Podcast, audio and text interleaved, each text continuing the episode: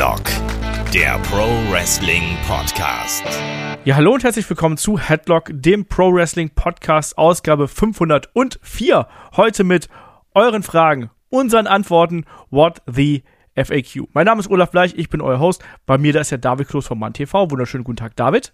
Hallo, schönen guten Abend und ich möchte darauf hinweisen, dass ich gerade kein Toastbrot esse im Gegensatz zu jemand anderem hier. ich hatte auch gerade eben Toastbrot. Ja. Äh, jemand anderes, der auch noch Toastbrot hatte, das ist der Kai. Wunderschönen guten Tag, Kai. Hallo. Hat ja. schnell runtergeschluckt. Willkommen beim Toastbrot Podcast. Aber nein, wir beantworten heute wieder eure Fragen. Und Kai, das wird auch mal Zeit. Das haben wir schon seit, ich glaube, Ende August oder so nicht mehr gemacht. Ja, stimmt. Und dabei ist eigentlich so viel passiert, ne? Ja. Also, allein wenn wir an, äh, wie hieß es? Nicht Full Gear, das davor All Out denken. und Bray Wyatt und alles. Aber wir haben ja generell immer so Update-Podcasts gemacht, deswegen vielleicht. Wahrscheinlich liegt es daran. Auf jeden Fall, sehr, sehr viele Fragen sind äh, gekommen. Ich gehe auch davon aus, dass es heute ein bisschen Überlänge haben wird. Ich bin gespannt, wo wir am Ende des Tages landen werden. Und an der Stelle auch nochmal großes Dankeschön an Tobias. Der hat nämlich bei Patreon Jahresabo abgeschlossen und direkt das dicke Paket genommen. Dankeschön dafür. Generell gerade jede Menge los. Falls ihr wissen wollt, was alles los ist, gerne natürlich unseren Update-Podcast, den wir jetzt, den Stand der Dinge-Podcast, den wir jetzt am vergangenen Donnerstag online gestellt haben, äh, anhören gibt es unter anderem um neue Formate, um ein paar kleinere Änderungen und um all das, was dann noch so dazukommt. Und zuletzt beispielsweise ja das Interview mit äh, Axel Tischer, dem ehemaligen Alexander Wolf, auf Patreon und Steady Online gegangen. Und jetzt in der kommenden Woche gibt es auch eine neue Episode mit Monday Night Watch mit Shaggy, Markus Holzer und mir und noch ganz viel anderer Kram. No Holds Bart und das Match of the Week und so weiter und so fort. Also freut euch drauf. Und Kai, David, wir haben ja auch jetzt äh, ordentliche äh, Wochen vor uns, wenn man mal so äh, in die Zukunft schaut. Wir haben jetzt Full Gear vor der Brust, danach kommt die Survivor Series, also damit jede Menge zu tun, auch für uns. Ja, generell in der Jahreszeit, ne? Also im Alltag, jetzt geht's langsam los, muss Geschenke besorgen und Co. Und jetzt geht's halt Wrestling-mäßig. Ja, ich, ich find's vor allen Dingen spannend, weil bei beiden Ligen halt so viel passiert. Und jetzt hast du halt diese beiden großen Pay-Per-Views noch und gerade Richtung Jahresende fängt man ja auch an zu spekulieren, wie geht's denn dann im nächsten Jahr weiter? Was sind die Pläne? Was wird passieren? Also genau, dafür gibt's natürlich dann auch unseren Jahresrückblick und vor allem natürlich den Jahresausblick, den wir dann. Da habe ich so Bock drauf, ne? Also ich glaube wirklich, da, also der Rückblick, der wird ja, der wird, glaube ich, ein Sechsteiler. Also, also ich überlege wirklich jetzt auch schon inzwischen, ob wir den mehrteilig machen, dass wir einfach zwei draus machen. Aber ich befürchte auch, dass wir da wahrscheinlich, ich weiß, dass wir letztes Jahr, glaube ich, schon so bei zweieinhalb Stunden rausgekommen sind. Und dieses Jahr, also CM Punk, Vince McMahon, Triple H, ähm, der ganze Bums, der sonst noch so drumherum passiert ist. Also es ist so viel los gerade. Comebacks, Wechsel, der Fiend, Cody Rhodes. Ja. Also es ist sehr viel dabei. Genau. Das wird auf jeden Fall lustig. Also mal gucken, wann wir da die äh, Podcasts aufnehmen. Das steht natürlich dann auch noch äh, auf dem Plan, aber da gibt's natürlich dann gerade Ende des Jahres, Anfang des Jahres wie immer den Rückblick und den Ausblick. Und ich weiß auch, dass da ganz viele von euch da draußen sind, die die Podcasts ganz besonders mögen. Das haben wir auch die letzten Jahre sehr, sehr gut gezeigt. Aber ich würde sagen, auch hier werden wir heute wahrscheinlich wieder Überlänge haben. Deswegen starten wir doch gleich durch mit den Fragen. Es sind wieder jede Menge Fragen eingeschickt worden über Discord und über unsere E-Mail-Adresse fragen.headlock.de.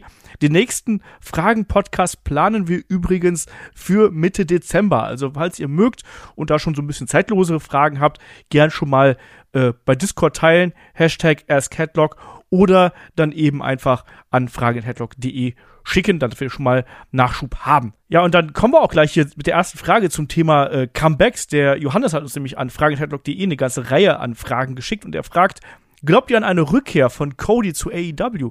Glaubt ihr, äh, der Khan hätte inzwischen eingesehen, wie wichtig Cody für AEW Backstage war. Ähm, ich empfinde jedenfalls, dass der gewisse Zauber bei AEW verschwunden ist. Der Antrieb, etwas wirklich Besonderes zu schaffen und die Wrestling-Welt ähm, bei den Eiern zu nehmen, der scheint vorbei. Tja, fange ich jetzt mal mit David an. David, glaubst du, wir sehen äh, Cody bei AEW und da dem Umkehrschluss äh, CM Punk vielleicht bei WWE? Also, CM Punk bei WWE sehe ich nicht, solange das Triple H ist. Glaube ich einfach nicht. Ähm, Cody bei AEW. Ich meine, wir sind beim Wrestling. Wir sind so lange Fans. Sag niemals nie. Ich glaube, wir haben nun wirklich alles erlebt und äh, ich habe auch nie gedacht, dass ein Ultimate Warrior irgendwann in den Hall of Fame kommen würde oder sonst was. Also es ist alles möglich. Die andere Frage, ob Khan eingesehen hat, dass Cody Rhodes Backstage so extrem wichtig war, Ich glaube, das war dem halt schon bewusst, aber ich würde auch es nicht von einer Person abhängig machen, was da Backstage ist. Also Cody war halt ein Teil von mehreren Leuten und er war wichtig, aber äh, er hatte ja auch irgendwann an Bedeutung verloren oder an, an, an Wirkung. Äh, Comeback ja, definitiv ist möglich, aber ob er es machen will, weiß ich nicht, ist dann halt eine, eine finanzielle, wirtschaftliche Frage. Äh, ich würde aber mal allgemein auf eine Sache ähm, eingehen, weil ich das ja auch öfters im Discord hatte. So dieser gewisse Zauber bei AW verschwunden ist und man wollte was Besonderes schaffen. Das mit den Zauber ja, aber das ist halt normal, ist wie bei einer Beziehung, wo du anfangs Schmetterlinge hast oder sonst was, alles ist perfekt und dann, oh, geht's mal langsam ans Eingemachte und an den Alltag. Ich glaube, man wollte auch nie so die pure Revolution machen, sondern einfach, es ist immer noch Wrestling. Und man wollte halt einfach ein anderes Produkt machen. Und deshalb der Zauber verschwunden ist, das Problem ist dabei nicht Cody, sondern es ist eine andere Gründe. Jo, Kai. Also ich sehe es eigentlich sogar recht ähnlich wie David. Also ich sag mal, dieser Claim, wir, wir wollen die Revolution sein, das haben sie auch natürlich schon, damit haben sie ja um sich geschmissen, ne? So hier, wir revolutionieren das Wrestling, aber es war letztendlich erstmal ein Claim natürlich, der, wo du sagst, gut, das klingt halt groß und es ist trotzdem so, die haben ja auch Sachen geändert und die sind ja auch immer noch anders als WWE. So klar, die haben ihre Probleme und ich finde auch, dass der Zauber verschwunden ist und die ist ja bei mir nochmal später losgelöst worden. Ich bin ja erst später durch dann das ganze Punk-Ding dazu gekommen und letztendlich ist es so, irgendwann kehrt der Alltag ein, ne? Und für mich war dann am Anfang vielleicht, als bei Leuten der Zauber noch weg war, dann war er bei mir aber noch da, weil es für mich neuer war zu diesem Zeitpunkt, ne? Und es ist ganz klar, irgendwann, das haben wir auch immer gesagt bei AW, ähm, so ja, es ist spannend die ersten zwei, drei Jahre, aber guck mal auf fünf, sechs, sieben, acht Jahre. Also klar, der Alltag ist irgendwann da und irgendwann ist es eine Promotion, die hat ihre Probleme. Wir haben eigentlich auch immer ein bisschen drauf gewartet, so in der Headlock-Geschichte, wo wir gesagt haben, irgendwann wird es kommen. Weil wir böse Können wir- Männer sind. Ja, können wir schön eine Reibach machen mit geilen Themen. Genau. Aber so, das ist ja letztendlich klar, dass es irgendwann kommt. Dass es so doll gekommen ist, das konnte, glaube ich, keiner ahnen. Und auch hier mit Cody Rückkehr zu AW. Leute, der ist vor sieben, acht Monaten bei WWE erstmal aufgetaucht, ne? Und ist jetzt seit x Monaten verletzt. Der wird auch jetzt nicht einen Vertrag für drei Matches unterschrieben haben. Also, ja, natürlich kann der irgendwann zurückkehren. Auch ein Jericho könnte irgendwann zur WWE nochmal zurückkehren. Ke- Es ist halt Wrestling, ne? Keine Ahnung. Auch, auch ein CM Punk könnte zur WWE zurückkehren. Wir haben ja, glaube ich, gemerkt, in dem Geschäft ist alles möglich, weil Geld stinkt halt nicht. Und nichtsdestotrotz, ich glaube, für die Frage ist es ein bisschen sehr früh. Und jetzt auch ein äh, Cody bei AW Backstage. Letztendlich können wir auch nicht eins zu eins einsehen, was ein Cody jetzt Backstage gemacht hat, ne? Also, wir sagen, klar, der Typ ist professionell und dann auch eine gewisse Art und Weise Leader, aber wir haben jetzt ja nicht gesehen, was genau hat er da gemacht. Klar, man kann jetzt sagen, Cody ist weg, viel Müll ist passiert. Ob das miteinander zusammenhängt, Ah, ne? Also, ist halt reine Spekulation. Ich habe mich auch gerade gedacht, so, mit Cody hätte es den Brawlout nie gegeben. Weiß man halt nicht, ne? Also wäre der dazwischen gegangen, hätte er vielleicht als erstes zugeschlagen, man weiß es nicht. Ähm, es ist alles reine Spekulation, genauso auch mit der Rückkehr jetzt von Cody zu AW. Klar, es ist alles möglich, warum denn nicht? Die sind doch immer noch alle miteinander befreundet, die wissen doch auch alle, dass es eigentlich ums Business geht. Auch die Young Bucks sind nicht dafür da, um das Geschäft zu revolutionieren. Nein, die machen, haben AEW gemacht, weil sie gesehen haben, damit können wir richtig gut Geld verdienen. Ne? Und wir haben mit Tony Khan jemanden, der das notwendige Kleingeld auch noch mitbringt, um das ganze Ding zu supporten. Es ist ein Geschäft, das klingt so, das klingt so schlimm eigentlich, aber es ist nun mal am Ende vom Tag so. Genauso wie das mit CM Punk, was ich da natürlich gleich als alte Unke reinwerfen musste. Auch das ist nicht unmöglich. Ich glaube es nicht. Also, wenn ich bei WWE an der Macht wäre oder irgendwas zu sagen hätte, würde ich es nicht machen. Nichtsdestotrotz. sagen, ich glaub, ein Triple H, bei dem würden erstmal tausend Alarmglocken angehen. Ich glaub, Ja, es ist ja momentan ein sehr, ja, aber es ist gerade ein sehr, sehr beliebtes Gerücht, ne? auch dass es heißt, dass Triple H da ein bisschen lockerer inzwischen geworden sein soll, was die äh, Akte CM Punk angeht. Keine Ahnung, wir können da nicht reinschauen, ähm, wir wissen aber auch, auch, nicht aber auch jetzt zu dem Thema Gerüchten, ne? Also, ja, ich glaube, allein im letzten Jahr ist Bray Wyatt achtmal bei AW debütiert. also, so gewisse Gerüchte, die halten sich ja auch nur, weil Leute wissen, das wird geklickt. Ich wollte gerade sagen, es, es klickt halt einfach verdammt gut. Nimm die größten Namen, immer die größten Namen, die wechseln könnten. Fertig. Hast also, genau. man, wie oft ist CM Punk von 2014 bis 2021 zur WWE zurückgekehrt? Weißt du, in Also- jedem Bereich so, wenn es nach, nach den Headlines geht und nach den Gerüchten, ist auch Frankfurt äh, schon 18 Mal ausverkauft worden, weil alle Spieler in England gelandet sind. Jo. Ja. Also jedes Mal der Rumble. Kommt da jetzt? Also, ne, also das ist, also ganz ehrlich, ist immer das Gleiche. Ja, deswegen warten wir einfach mal ab. Also unmöglich ist da in alle Richtungen nichts, weil es ist in erster Linie ein Business. Und dann spricht der äh, Johannes ja auch noch einen Punkt an.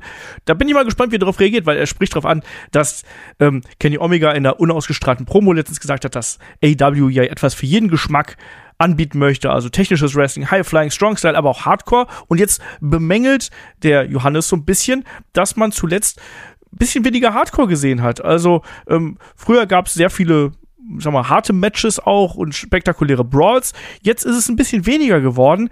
Hat Khan vielleicht Angst vor Verletzungen und setzt deshalb nichts mehr dergleichen an oder seltener? David. Ich glaube nicht, dass der Grund die Verletzungen sind. Ähm, ich muss jetzt erstmal in- innerlich ein bisschen schmunzeln bei der Aussage, wenn ich halt dran denke, dann hatten wir Hardcore-Matches und äh, zeitgleich dann gab es halt die Stimmen von den anderen Fans, wegen, ja, das ging aber jetzt zu weit. Muss das denn sein? Muss, muss denn dauernd Blut sein? Also wir hatten ja sogar schon mal eine Frage. Ja, Wir haben doch auch so andauernd Blut. Ja, ist, ist nicht zu, äh, zu viel Hardcore, als, als es diese äh, drei Matches in Folge gab. Ähm, man man kann es halt nie jemand recht machen. Momentan ist halt Hardcore weniger, was ich nicht so schlimm finde. Ich mag Hardcore, ich liebe Hardcore Wrestling. Ja, Blut. Aber äh, es müssen ja auch die passenden Leute sein. Und man muss ja auch einfach dazu sagen, dass halt sehr viele verletzt sind, die in Frage kommen würden. Oder halt nicht wresteln, die halt in Frage Oh. kommen würden für sowas. Ich glaube, das spielt auch nochmal eine Rolle. Und man hat einfach gerade auch ähm, also alle anderen Punkte werden eigentlich gut dargeboten, außer Hardcore, das kommt, fällt ein bisschen runter, aber wie gesagt, das liegt halt auch an den Leuten, die, die Wrestler müssen ja auch entsprechend Bock drauf haben und dazu passen. Man muss entsprechende Fäden haben und aktuell hat man, glaube ich, gerade durch dieses, äh, diese riesige Last auf den Schultern namens Ring of Honor ganz andere Probleme. Kai, was denkst du? Mehr Hardcore oder nicht oder doch? Ey, wie oft haben wir gesagt, auch Leute, Hangman Adam Page Regentschaft, oder? Cool, noch ein Hardcore-Match. Oh, gegen Lance Archer. Mann, habe ich da Bock drauf. Oh, cool, wieder ein John Moxley-Match. Das ist ja das gleiche wie vor zwei Wochen, vor drei Wochen. Also, wie- ich kann verstehen, wenn man das mag und dann sagt man, ach, könnte ich mir jede Woche angucken, ist ja auch okay, ne? Also, ich könnte mir auch jede Woche irgendwie Ray Phoenix gegen Dante Martin angucken oder sowas. Also, ist ja vollkommen okay, aber ich glaube, gerade diese Hardcore-Sachen, die hatte man schon sehr, sehr häufig, wo es auch so ein bisschen an Charme oder an Appeal verloren hat, weil es dann wirklich jede Woche das gleiche war. Und also ich brauche es eher nicht, um nur zu sagen, wir möchten jedem was bieten, heißt ja nicht, wir bieten dir jede Woche ein High-Flying-Match, ein Strong-Style-Match, ein Hardcore-Match und ein technisches Match, sondern im Großen und Ganzen gesehen ist da für jeden was dabei und das ist immer noch so, finde ich. ich werfe ja auch mal wieder die Business-Komponente ein. Man ist ja auch gerade in Verhandlungen wegen neuer Shows, wegen Vertragsverlängerung. Und vielleicht ist man da auch einfach ein bisschen vorsichtiger aktuell, was so die Außendarstellung angeht. Vielleicht möchte man nicht, dass dann ständig Bilder von Wrestlern, die in Stacheldraht liegen, blutenderweise oder in Glasscherben oder keine Ahnung was. Ich wusste, dass Äh, du das sagen wirst. äh, ich halte das nicht für so unwahrscheinlich, dass man erstmal das ein bisschen Ruhe einkehren lässt und vor allem, man muss ja auch sagen, ähm, wir haben da immer wieder gesagt, äh, Hardcore und Gewalt um der Gewalt und des Hardcore-Willens ist immer ein bisschen schwierig. Dann mach's dann, wenn die Fäden das entsprechend hergeben. Also- wir haben immer noch harte Matches gehabt, wenn ich an Blood and Guts und andere Geschichten denke. Also man muss jetzt nicht ständig das große Gemetzel haben. Und vielleicht ist es auch mal ganz gut, dass man eine kleine Pause einlegt. Man hat immer noch harte Matches, aber körperlich harte Matches, wo es auch Blut sehr oft zu sehen gibt. Und vielleicht tut diese Pause auch mal ganz gut, damit einfach das nächste Match, wo es dann mit Gegenständen und allem drum und dran so richtig zur Sache geht, dass das besser wirkt. Ein bisschen größer wirkt auch einfach. Das, das definitiv. Trotzdem werfe ich den Hut mal rein. Ich glaube auf keinen Fall, dass das mit den TV-Verhandlungen zu tun hat, weil einfach AEW, man weiß, wofür das steht und man hat, dann hätte, dann hätte man allgemein ein bisschen zurückgerudert. Und das hat man halt nicht. Es ist einfach nur diese Art Match und da bin ich halt eher bei dem Argument, was du halt gesagt hast. Es muss die passende Fehde sein mit den passenden Leuten. So, und das hast du einfach gerade nicht, also macht das auch keinen, keinen Sinn. Aber bi- bis vor ein paar Wochen hatten wir auch noch äh, andere Matches, wo dann Leuten an Leinen ausgepeitscht wurden oder sonst was. Also da ist alles dabei. Deswegen. Aber wer weiß, vielleicht ist es auch eine Mischung aus beidem. Ähm, Dann noch eine Frage vom äh, Johannes. Äh, Stuhlschläge auf den Kopf sind ja seit langem nicht mehr gern gesehen. Nur ist es halt so, dass es immer wieder Moves auf den Kopf gibt und der ein oder andere trifft auch ganz deutlich. Schläge mit den Sticks, also mit den Kendo-Sticks auf den Kopf, sehe ich auch immer wieder. Ähm, aber es ist verboten, mit dem Stuhl auf den Kopf zu schlagen, wenn der Gegner die Hände hochnimmt, um einiges an der Wucht abzufangen. Äh, zumindest laut Mick Foley ist es dadurch sehr abgeschwächt. Ich finde es halt komisch, wie man alles andere auf den Kopf weiterhin einfach geschehen lässt. Kai, wie siehst du das? Ist das Wrestling-Doppelmoral oder sind halt die Stuhlschläge den Kopf wirklich so das Schlimmste, was quasi passieren kann? Ja, die sind, also die sind halt das Schlimmste, was passieren kann, meiner Meinung nach. Und es ist halt ein Unterschied, ob du sagst, du kriegst einen Big Boot ins Gesicht, der ja prinzipiell nicht durchgezogen werden soll, wie jetzt bei Omos gegen Braun Strowman, wo wir gesagt haben, Mann, der hat nicht ins Gesicht getreten. Da soll ja schon eher drauf geachtet werden. Aber bei einem Chairshot gegen Kopf rotzt du dem halt einfach einen Stuhl auf den Kopf. Fertig. So, da wird nichts irgendwie abgeschwächt oder sowas. Und klar, natürlich kannst du auch da sagen, ich nehme die Hand hoch. Aber was, wenn das nicht ist? Ne? Also, wir hatten auch irgendwelche gegimmickten Chairs, wo dann Sean Spears Cody Rhodes auf den Kopf kloppt und der hat gesaftet wie sonst was. Also, das, also, da ist so diese, diese Risk-to-Reward-Ratio, also dieses, das Risiko, was du damit eingehst und was du dann damit erzielst, ist, also steht in keinem Verhältnis meiner Meinung nach. Also so ein Superkick, das ist immer noch was anderes, das kannst du abschwächen und auch so gewisse Kendo-Stick-Schläge ähm, finde ich auch komisch, wenn man einem da komplett auf den Kopf durchzieht. Also ich finde, das ist keine Doppelmoral. Also ich finde es ja auch gut, wenn man jetzt, also wir sagen ja auch immer, ach, jetzt so eine Headbutt, eine Running Headbutt, muss das sein? Ich erinnere an dieses eine Match, was wir mal bei Ambition gesehen haben, bei WXW zwischen diesen zwei Japanern was ja auch nicht normal war, die sich wirklich Running Headbutts verteilt ja, haben, ja. Kopf gegen Kopf. Klar sagst du dann, oh, ist krass und ich denke heute noch dran, ne, weil es weil es halt auch dumm ist. Also, das muss man mal ganz klar sagen. Und auch gerade hier mit den Share Shots, ich finde es schon gut, dass man dieses Gefährlichste dann einfach rauslässt. Also, es geht ja da um die Gehirnerschütterung, ne? Und die, um äh, diese ganze Geschichte. Und das ist halt wirklich ein Problem. Ne? Und, und äh, Stuhlschläge an den Kopf sind in meinen Augen auch ein absolut vermeidbares Übel. Und wir wissen auch, wie viel Gehirnerschütterung Wrestler so schon haben. Also wir, wir schauen nun mal Richtung Brian Danielson, wir schauen Richtung Adam Cole, der jetzt seit langem ausgefallen ist. Und ganz vielen Leuten, die jetzt zuletzt auch mit Gehirnerschütterung ausgefallen sind. Wrestling ist eben gerade für den Kopf und für den Nacken eine unglaublich schwere äh, Belastung. Und ich glaube, gerade sowas wie Stuhlschläge an den Kopf, wie Kai gerade schon gesagt hat, das ist gut vermeidbar. Und äh, dann mit Hand hochziehen, wie gesagt, das kann, da, da muss der Stuhl nur ein bisschen weiter nach links, ein bisschen weiter nach rechts gehen, dann ist das unsauber. Ähm, ich finde, also ich vermisse Stuhlschläge zum Kopf nicht. Und wenn man sich auch anhört, hier von wegen, laut Mick Foley kann es dadurch sehr abgeschwächt werden. Mick Foley hat doch letztens noch erzählt, dass er äh, unglaubliche auch äh, äh, neurologische Störungen inzwischen hat und Gedächtnisaussetzer, genauso wie auch ein Kurt Angle zum Beispiel. Also Wrestling ist hart, aber ich glaube, wenn man das in irgendeiner Art und Weise durch sowas abschwächen kann, im Sinne von, wir schlagen eben mit Stühlen anders zu, dann ist das, glaube ich, was, was wir als Fans auch einfach in Kauf nehmen sollten, im Sinne der Athleten und Athletinnen. David, oder? Äh, ja, definitiv. Ich muss auch dazu sagen, hier der Vergleich zu anderen Moves. Also wenn du jetzt, keine Ahnung, DDT nimmst und so weiter, die meisten Moves sehen ja so aus, als geht's voll auf den Kopf, aber meistens sind die halt so geschützt. Und ähm, gerade halt die anderen Aktionen sind eigentlich immer so, dass du in neun von zehn Fällen passiert da halt kein richtiger Treffer.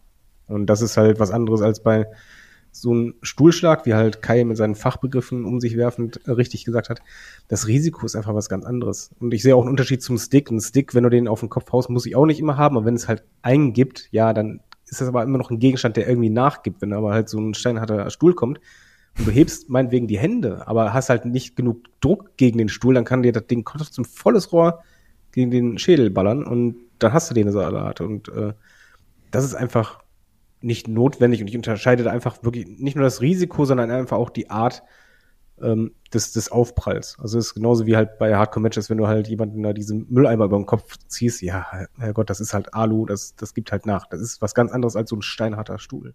Haben wir gleich auch noch eine Frage zu. Übrigens zu den Mülltonnen, passenderweise. Wir haben auch noch eine vom Johannes hier und der fragt, ich habe letztens bei SmackDown gesehen, wie eine der Wrestlerinnen vermutlich durch eine Blutkapsel stark aus der Nase geblutet hat. Hat mich dann doch sehr gewundert, weil bei WWE ja eigentlich kein Blut erlaubt ist. Oder ist Blut aus Mund oder Nase okay? Ich bin verwirrt. Dummerweise hat er, warte mal ganz kurz. Achso. Dummerweise hat er jetzt ja nicht dazu geschrieben, ähm, wer das gewesen ist, weil Natalia hat sich ja äh, nach der Attacke von Shayna Baszler die Nase ausgerenkt. Und das war echtes Genau Blut. das wollte ich sagen. Ach so. Aber, aber trotzdem kann man allgemein sagen, dass selbst in PG-Zeiten ähm, Roman Reigns, es gibt ja das Video, das Schöne, wo er halt die Blutkapsel im Mund nimmt und dann halt zudrückt. Äh, da, Also es- Blut aus dem Mund ist halt eben ein stilistisches Mittel, was durchaus eingesetzt wird. Das ist auch nicht ganz so drastisch. Genau. Und ähm, es, wird auch niemand halt nur nicht geschnitten. bladen. Ja, Das, das will man halt nicht. Das ist ein Riesenunterschied, oder ein bisschen Kunstblut nimmst, kurz, auch nicht im Gesicht, sondern halt dieses Kunstblut hast du im Mund oder aus der Nase, das wischst du nach einer Zeit weg, dann hast du nicht diese, diese heftigen Bilder, wie halt, wenn jemand eine Platzwunde hat und der süppt halt wirklich dann einfach die nächsten Minuten wie sonst was. abgesehen davon ähm, ist es nur offene Wunde. Offene Wunden können sich entzünden. Ähm, das ist auch wiederum was, was jetzt nicht wirklich angenehm ist. Mal abgesehen davon, ist es so geil, sich selber zu schneiden? Ich glaube nicht. Ähm, ich glaube, manche mögen es. Also ja, ich glaube auch. Ich jetzt nicht, aber meine Güte. Ich glaube, so ein Moxley hat da schon Bock drauf. ja, äh, für, für, für die Art Matches, die John Moxley bestreitet und die Art Wrestling, die Moxley bestreitet, musst du auch echt ein spezieller Typ sein. Wissen wir ja. Stimmt. Ähm, der Ultimate Warrior fragt noch per Discord, ähm, vermisst ihr die alten einmaligen Pay-Per-View-Namen? Also In Your House plus Slogan wie Buried Alive, Good Friends, Better Enemies und je nachdem, was gerade die Hauptfehde hergegeben hat. Da muss ich erstmal äh, den David fragen, weil In Your House, da war der Kai, glaube ich, noch nicht mal geboren. Ich mochte In Your House sehr gerne, weil ich irgendwie dieses Logo so flippig fand. Es gab auch ein Videospiel dazu. Das habe ich sehr gern gespielt. Er Ähm, hat flippig gesagt. ja, aber ich rede ja wie ein alter Mann, weil ich ein alter Mann bin, also darf ich das machen. Richtig knorke. Okay. Ich vermisse es nicht. Äh, ich, ich bin froh, wenn ich mir irgendwie die Namen vom Pay-Per-Views merken kann und welcher Pay-Per-View wann war. Schönen Gruß an AEW, wo ich mir das nie merken kann. Das ist Welcher- richtig. Das hat Kai auch, oder? Ich kann mir alles merken. Du, du kannst dir merken, ob es zuletzt Full Gear, All Out, All In oder sonst was war? Ja, also das kann ich mir schon relativ okay merken, weil es sind ja nur vier Events im Jahr. Aber Erschreckenderweise kann ich es trotzdem nicht. Ähm, Es, nein, es also wird eher sch- schwierig mit den Specials, finde ich. Ich, ich mag Ja. auch generell keine, keine Motto-Namen und äh, dann lieber ein, eine Großveranstaltung als ein Name. Und ich habe In Your House auch ehrlich gesagt immer nur als In Your House gesehen für mich persönlich. Ah. Kai, willst du denn In Your House und irgendwelche Slogans mit dazu haben? Also ich finde man, das sind häufig ja auch so ein bisschen natürlich passend zur Fehde, passend zur Stimmung. Ich mag es aber auch, wenn man da so ein paar Gags mitnimmt. Also gerade wenn man sich die Progress-Namen anguckt, ne? Ja, gut. Da ist ja wirklich auch ganz viel dabei, was ich dann auch immer relativ witzig finde. Zum einen ist es natürlich besser zum Vermarkten, besser zum Bewerben. Du weißt, yo, das ist der Rumble, das ist Chamber und, und, und fertig ist, ne? Also natürlich gibt's dann klassische Namen, die auf ewig bleiben, wie zum Beispiel Capital Punishment. So, das geht natürlich im Ohr und bleibt im Kopf. Great Balls of. Fire. Great Balls of Fire natürlich auch. Samoa Joe gegen Brock Lesnar. Äh, niemals vergessen. Aber auch, nee, also ich finde das okay, so wie es ist. Sind die alten Namen irgendwie ein bisschen witzig oder passen zu irgendwas? Ja. Brauche ich zwingend? Nee. Es hat ja auch einen anderen Charme gehabt. Das war, lag ja auch daran, dass das eine andere Art von, das war ja kein großer Pay-Per-View, sondern es war ja quasi so eine Art, wie so eine Serie, so mehr oder weniger, ne? Ehe man die dann nochmal auf eine Stufe höher gehoben hat. Das waren ja diese kleineren äh, Geschichten. Da finde ich, hat das ganz gut zum Konzept gepasst. Aber wenn du jetzt wirklich immer diese großen Events haben willst, dann sollte es auch nicht nur diesen In-Your-House-Namen haben, sondern eben auch was Größeres. Ich glaube, daran liegt es dann eben auch. Und vermissen tue ich es nicht. Ich mochte die In-Your-House-Shows ganz gern. Ich habe ja auch mit Markus Holzer ein paar Watch-Alongs dazu gemacht.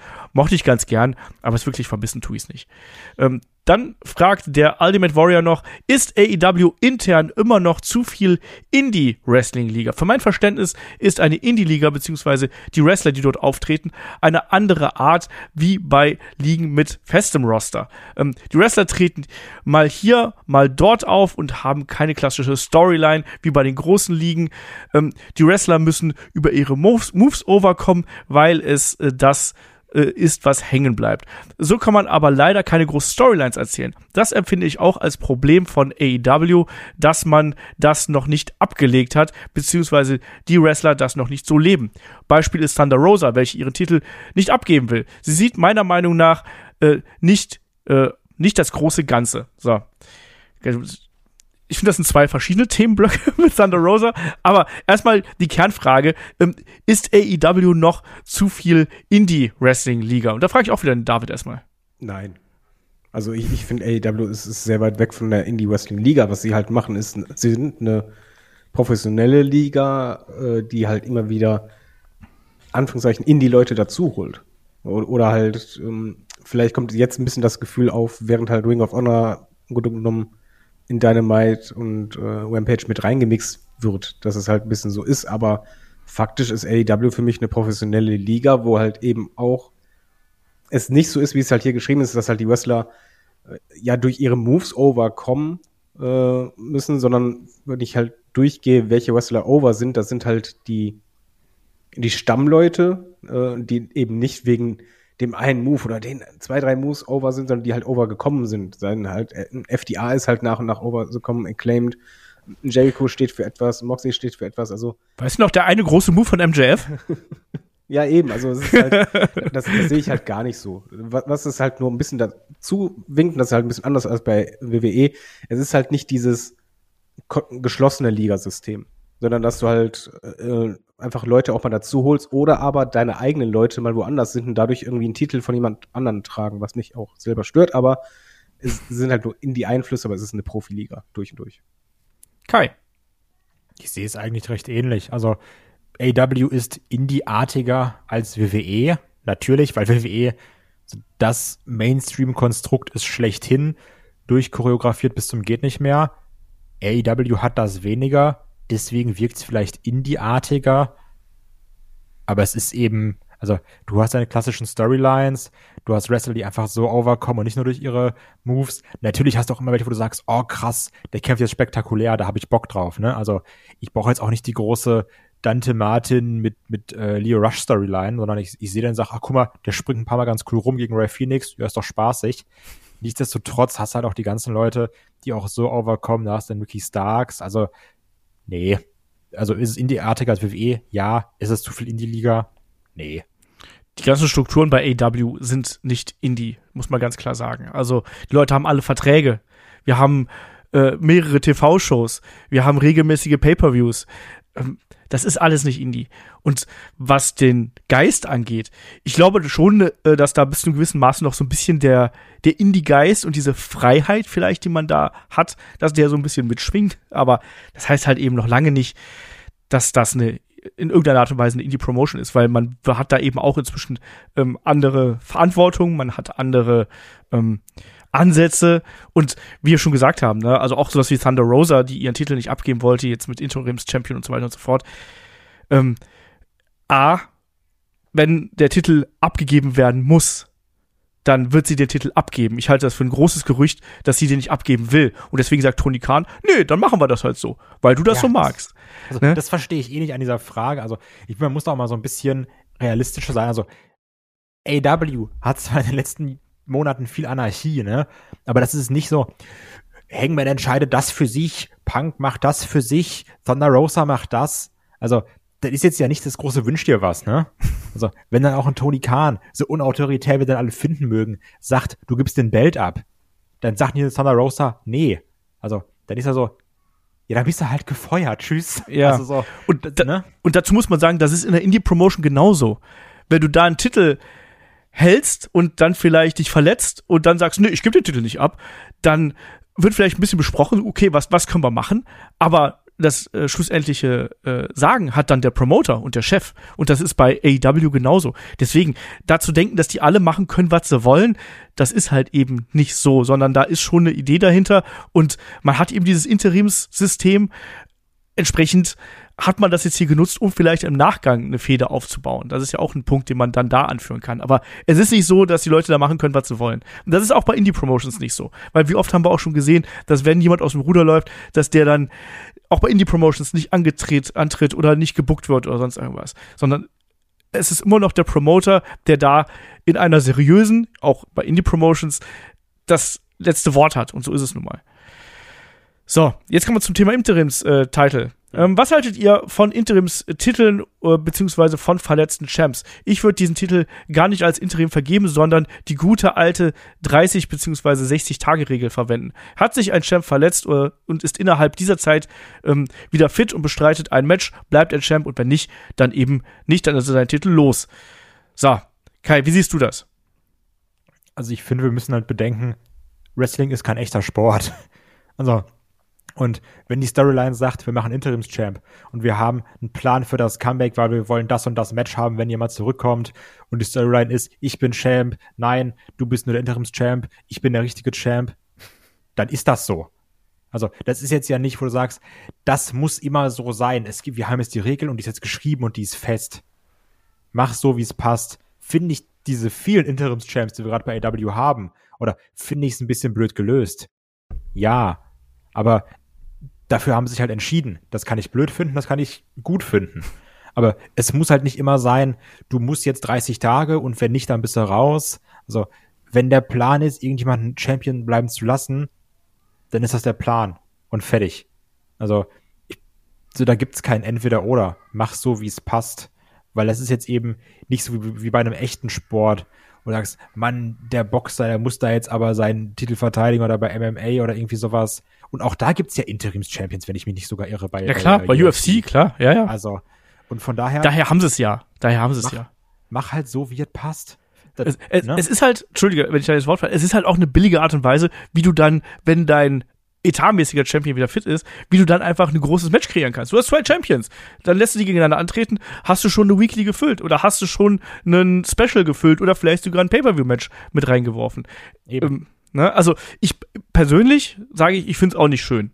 Ich, aber du kannst auch nicht ständig, gerade bei dem Stil, den AEW auch fährt und bei der Häufigkeit, wie jetzt auch Verletzungen aufgetreten sind, kannst du auch nicht ständig die Titel vakantieren, weil dann hast du halt eben äh, am laufenden Band nur Turniere oder sonstige Geschichten. Das ist auch nicht Hast du ja geil. so. Ja, das ist halt alles, das ist eher alles ein Problem. Äh, Aber David, wie gesagt, ja, Was? egal, David. was, David, Äh, musste gerade sagen, es, es ist ja jetzt gerade so präsent, weil es bei AEW auch einfach mal, also eine Pechsträhne sondergleichen gibt. Ich glaube, es, es würde einen nicht so krass auffallen, wenn du halt einmal im Jahr einen Champ verletzt hättest, aber es ist halt einfach blöd, wenn einfach zeitgleich der Champ sich verletzt, die Championess sich verletzt, äh, anschließend noch der Titel vakantiert wird oder sonst was.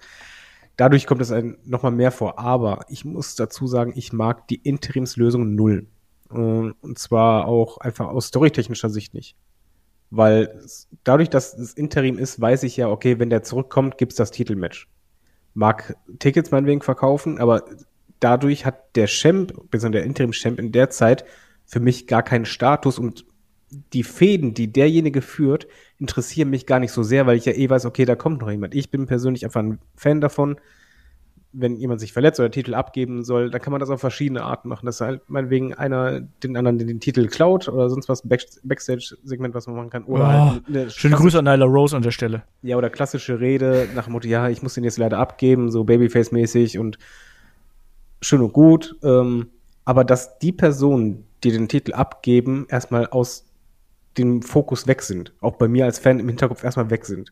Und wenn die wiederkommen, heißt es auch für mich nicht, ich muss dann nicht unbedingt haben, dass der dann unbedingt das Titelmatch schon haben muss, aber haben kann. Aber es, da habe ich einfach ein bisschen mehr Möglichkeiten, Stories zu erzählen und für mich persönlich als Fan ist dann mehr Spannung dabei oder ich kann mich dann auch mehr auf den Champ einlassen. Als es Moxley zum Beispiel Interim-Champ war, war der für mich gar kein Champ. Weil er war halt immer ein Interim. Und das ist halt einfach, mich persönlich stört es. Ich mag es lieber, wie gesagt, anders. Ähm, ich halte mich auch nicht, die 30 Tage oder 60 Tage Regel finde ich bei Wrestling absolut sinnfrei, braucht man nicht. Aber Interim ist einfach nicht meins als Zuschauer. Bin ich auch dabei. Also ich mag das auch nicht so besonders gern, aber ich kann es verstehen, dass man es macht. So in dem Sinne. Ähm, nächste Frage. Sind Wechsel-Comebacks nach dem, also wir sind jetzt bei WWE übrigens, ähm, sind Wechsel-Comebacks ähm, nach dem, nachdem Triple H übernommen hat, jetzt mehr wert? Also im speziellen AEW zu WWE? Kai? Ja, also mehr Wert. Also, ja, was heißt mehr Wert? Mehr Wert für die Fans oder dass ähm, Wrestler sagen, es hat für mich wieder mehr Reiz zur WWE zu gehen? Tja. Letzteres könnte ich mir natürlich ein bisschen vorstellen, dass halt sagen, okay, ich arbeite gerne mit Triple H zusammen, weil ich kenne den noch von NXT oder sowas und das war eigentlich immer ganz gut. das ja an sich Mehrwert, nee, sind immer noch Wechsel oder Comebacks. ähm, wir haben gleich noch eine andere Frage, die daran anschließt. Aber Mehrwert ist halt eben auch eine sehr subjektive Geschichte. Ich glaube, es ist gut, um bei den Fans nochmal so ein bisschen ein Gefühl des Aufbruchs zu erzeugen. Deswegen hat man vielleicht so das Gefühl, ja, das ist mehr wert, aber ob es jetzt wirklich faktisch irgendwas mehr wert ist, ist eine andere Geschichte. Ähm, David, wie siehst du hier die Frage? Mm, Sehr rational. Mehrwert ist einfach absolut nicht zu sagen, weil es gibt immer Comebacks und Wechsel, die einschlagen, die sich langfristig auszahlen. Es gibt immer welche, die dann doch nach einer Zeit durchs Raster fallen und dann in der Versenkung verschwinden oder doch nicht so zünden. Das hat man immer, egal in welche Richtung. Das, was jetzt halt ein bisschen mehr wert ist, ist vielleicht mehr Aufmerksamkeit oder ähm, ein Stimmungswechsel dadurch, dass halt man hatte diese Welle von WWE zu AEW und wir haben ja gesagt, irgendwann gibt's diese andere Welle und jetzt gibt's halt auch mal die andere Welle und Wechsel und Comebacks, muss man auch ehrlich sein. Wir Wrestling-Fans, wir sind halt auch schon ein bisschen mh, berechenbar. Und jeder von uns liebt irgendwie Comebacks oder Wechsel oder Überraschung. Überraschung, ja, genau, einfach. Und da- das zieht natürlich erstmal Waiting, das zieht äh, Social Media und das ist immer für die Fans was Cooles. Ähm, mehr Wert weiß ich nicht, aber es ist halt einfach gerade so, dass es jetzt mal in die andere Richtung geht und äh, durch Triple H hat man ja eh das Gefühl, dass da halt Aufwind kommt und die Frage ist einfach nicht zu beantworten, nur auf lang, langer Sicht kann man anschließend sagen, hat es sich gelohnt oder nicht. Genau, War's Ich finde übrigens, ist ein bisschen andere Welle, ein bisschen übertrieben gesagt, weil wir hatten jetzt ja noch keine wirklichen Wechsel von AW zu WWE. Außer Nein, aber Cody. ich meine, ähm, du hattest vorher bei WWE ja nicht diese, diese Comeback-Welle. ja. Du hattest ja eher diese, die Leute gehen, die Feuerwellen. die, die Feuerwelle, ja. Und jetzt ist halt einfach ähm, so dieses, das Gefühl, ah, ey, ey, den habe ich doch so geliebt, ist er wieder da? Oh mein Gott, oh, der ist wieder da. Oh, Ähm, cool, Carrion Cross ist wieder da. oh, ohne Maske. ähm, ja, aber dahingehend ist es halt Aber dann, dann lass mich hier gerade mal die nächste Frage äh, reinschmeißen, weil die kam vom äh, Brian, der hat gefragt, momentan äh, bringt die WWE gefühlt jede Woche jemanden zurück und fährt damit sehr gute Quoten ein. Äh, Programm ist natürlich auch Welten besser geworden. Ähm, das erinnert mich oft an die Anfangszeit von AEW, wo dies zu einem der Features gehörte, die AEW so erfolgreich gemacht haben. Ähm, das hat sich aber alles als äh, relativ schnell und schwierig äh, herausgestellt und relativ schnell abgenutzt. Siehe etwa Athena, ähm, Ruby Soho, Keith Lee und so weiter. Blüht das WWE auch? Sind das am Ende einfach nur Cheap Pops und wird's Wyatt auch so gehen? Kai. ähm, also ja, natürlich kann man das teilweise so sehen. Man muss aber gucken, was die nächsten Monate bringen, ne? Also, weil ich muss natürlich nicht jeden mögen, der zurückgeholt wird. Grüße an Karrion Cross an der Stelle. Ähm, Aber letztendlich hat ja jeder, der zurückgekommen ist, sei es jetzt ein Gargano, sei es ein Cross, sei es ein Strowman oder ein Wyatt, die haben ja in irgendeiner Art und Weise erstmal ihr Programm. Cross hat das McIntyre-Ding, egal wie ich das finde. Johnny Gargano ist in diesem Miss Dexter Loomis-Ding drin. Übrigens da auch Dexter Loomis, der auch sein Programm bekommen hat. Äh, Braun hat sein Ding mit Omis jetzt erstmal. Bray Wyatt hat noch diesen Bray Wyatt-Hype, den wir schon mehrfach besprochen haben, wo wir auch sagen, irgendwas muss da trotzdem auch passieren. Also es wirkt Stand jetzt erstmal so, dass sie ihr Programm haben. Die Frage ist, wie geht's danach weiter? Weil wenn danach nichts kommt, ähnlich wie wir es da gesehen haben bei einer Ruby Soho oder bei vielen anderen Comebacks auch äh, oder Debüts bei AW, die irgendwann verpufft sind, muss man jetzt schauen, wie sieht's bei den Leuten aus? Weil wir können jetzt hier auch sitzen in fünf Monaten und sagen, yo, die langweiligen Comebacks, Johnny Gargano, Braun Strowman, Dexter Loomis, aber das wissen wir jetzt eben noch nicht. Ja. Sehe ich äh, relativ genauso, ne? Also wir haben jetzt viele Comebacks gesehen. Wir haben uns über einige gefreut, aber man merkt jetzt auch schon, dass da nicht jeder gleich in den Main Event gepusht wird oder sonst irgendwas, sondern man hat sehr viele Comebacks auch genutzt, um einfach gerade die Midcard aufzufrischen, um die Midcard-Titles auch aufzufrischen, um da ein bisschen Leben wieder in die Bude zu bringen. Man hat auch Call-Ups gehabt. Ich erinnere da nur an äh, Imperium zum Beispiel, wo man auch viel dran gearbeitet hat, das als, als Stable aufzubauen. Man hat generell die Struktur auch geändert, mehr Gruppierungen aufgebaut und insgesamt das geht ja alles Hand in Hand. Und das ist eigentlich das Angenehme an den, an den vergangenen Wochen gewesen. Und ich finde, Comebacks, auch wenn da sehr stark der Fokus drauf gelegt worden ist, sind nur ein Teil der Entwicklung, die wir da gesehen haben. Da ist schon ein bisschen mehr passiert. Wie sich das dann in nächster Zeit dann entwickelt, das müssen wir abwarten. Also ich gehe davon aus, dass ein Bray Wyatt ähm, für die nächsten Monate auf jeden Fall ein Programm haben wird und dass er da auf jeden Fall an der Spitze von SmackDown stehen wird und dann auch äh, irgendwann auch mal Matches bestreitet. Das ist ja auch was, was wir schon gesagt haben, dass da mal was passieren muss. Ähm, aber ob es dann am Ende alles Cheap Pops sind, so natürlich sind sich alle Cheap Pops, weil wir sehen es jetzt, man hat, man zieht gute Quoten, man zieht Aufmerksamkeit, WWE ist im Aufwind, WWE generiert auch mehr Zuschauer und mehr Hype wieder. Deswegen, wenn es Cheap Pops sind, dann funktionieren sie und das ist für den Moment erstmal gut.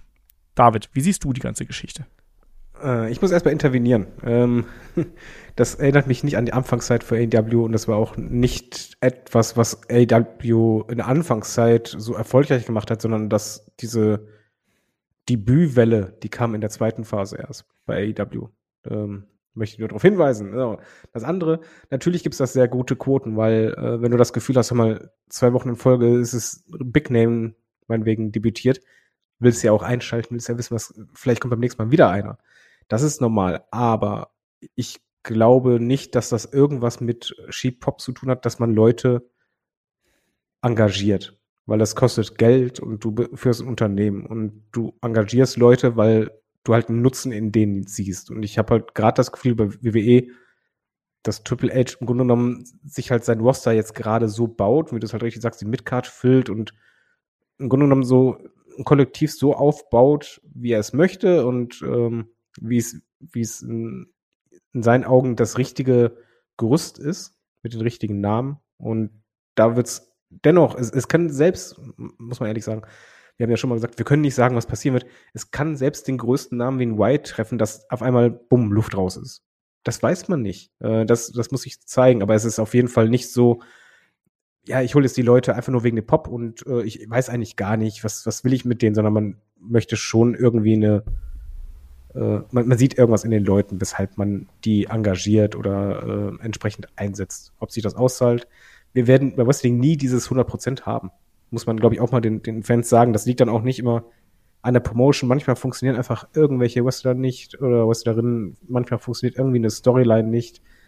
Es muss halt einfach viel zusammenkommen, damit es halt komplett zündet über lange Zeit hinweg. Und äh, ich persönlich finde die ganzen Comebacks gut. Ähm, also nicht alle, Kevin Cross. Aber ähm, ich habe das Gefühl, dass, dass so ein gewisser Plan dahinter steckt. Und da geht's halt jetzt nicht in erster Linie, Quoten sind super wichtig, aber ich glaube, das machst du eher, weil du vorhast, die Quoten eben im nächsten Jahr richtig gut zu halten. Ja, und weil es tut ja auch der Abwechslung gut. Ich meine, wie äh, oft haben wir gerade auch in der Zeit, wo eben so viele Talents entlassen worden sind, gesagt, hey, guck mal, wir kriegen jetzt jede Woche eigentlich dieselben Matches geboten, wo einfach dann nur durchrotiert wird oder sonst irgendwas. Und mit einem großen Roster, man darf eben nicht vergessen, wie viel ähm, Stunden WWE zu füllen hat pro Woche. Und ähm, da kannst du einfach viel besser durchrotieren. Und das ist clever, weil man will nicht immer dasselbe sehen. Ähm, damit verschreckst du Zuschauer und jetzt hat man es geschafft, da wirklich wieder so eine, ja, so eine Bewegung reinzubringen. Und das ist wichtig. Und der Brian fragt dann auch noch äh, quasi umgekehrt. Bei vielen Stars der WWE dachte man, dass sie underutilized, also unterbewertet, unterbenutzt sind und Main Eventer werden könnten, wenn sie nur richtig eingesetzt würden. Jetzt sind viele genau dieser Person bei AEW und auch da tragen äh, sie nicht. Siehe also die äh, Frage zuvor. Liegt's wieder nur an der Company oder hatte Vince doch den richtigen Riecher? Selbst Adam Cole wirkte bei AEW bis jetzt sehr blass. Da dachte ich zu 100%, der macht das Ding. Das haben wir auch gedacht übrigens. Aber irgendwie ist es auch nicht so gekommen. Aber Adam Cole finde ich jetzt auch nochmal eine spezielle Kiste, weil der jetzt auch einfach sehr, sehr lang verletzt schon ist. Das darf man auch nicht vergessen. Aber äh, ja, Kai, wie siehst du die Geschichte hier? Also, ähm, haben wir da, haben wir, Rest, äh, wir Wrestling-Fans und wir, wir Berichterstatter vielleicht einen falschen Riecher gehabt? Oder ist es vielleicht auch einfach so, dass es dann doch so ist, nicht jeder kann im Main-Event stehen und du musst eben ein rundes Programm abliefern?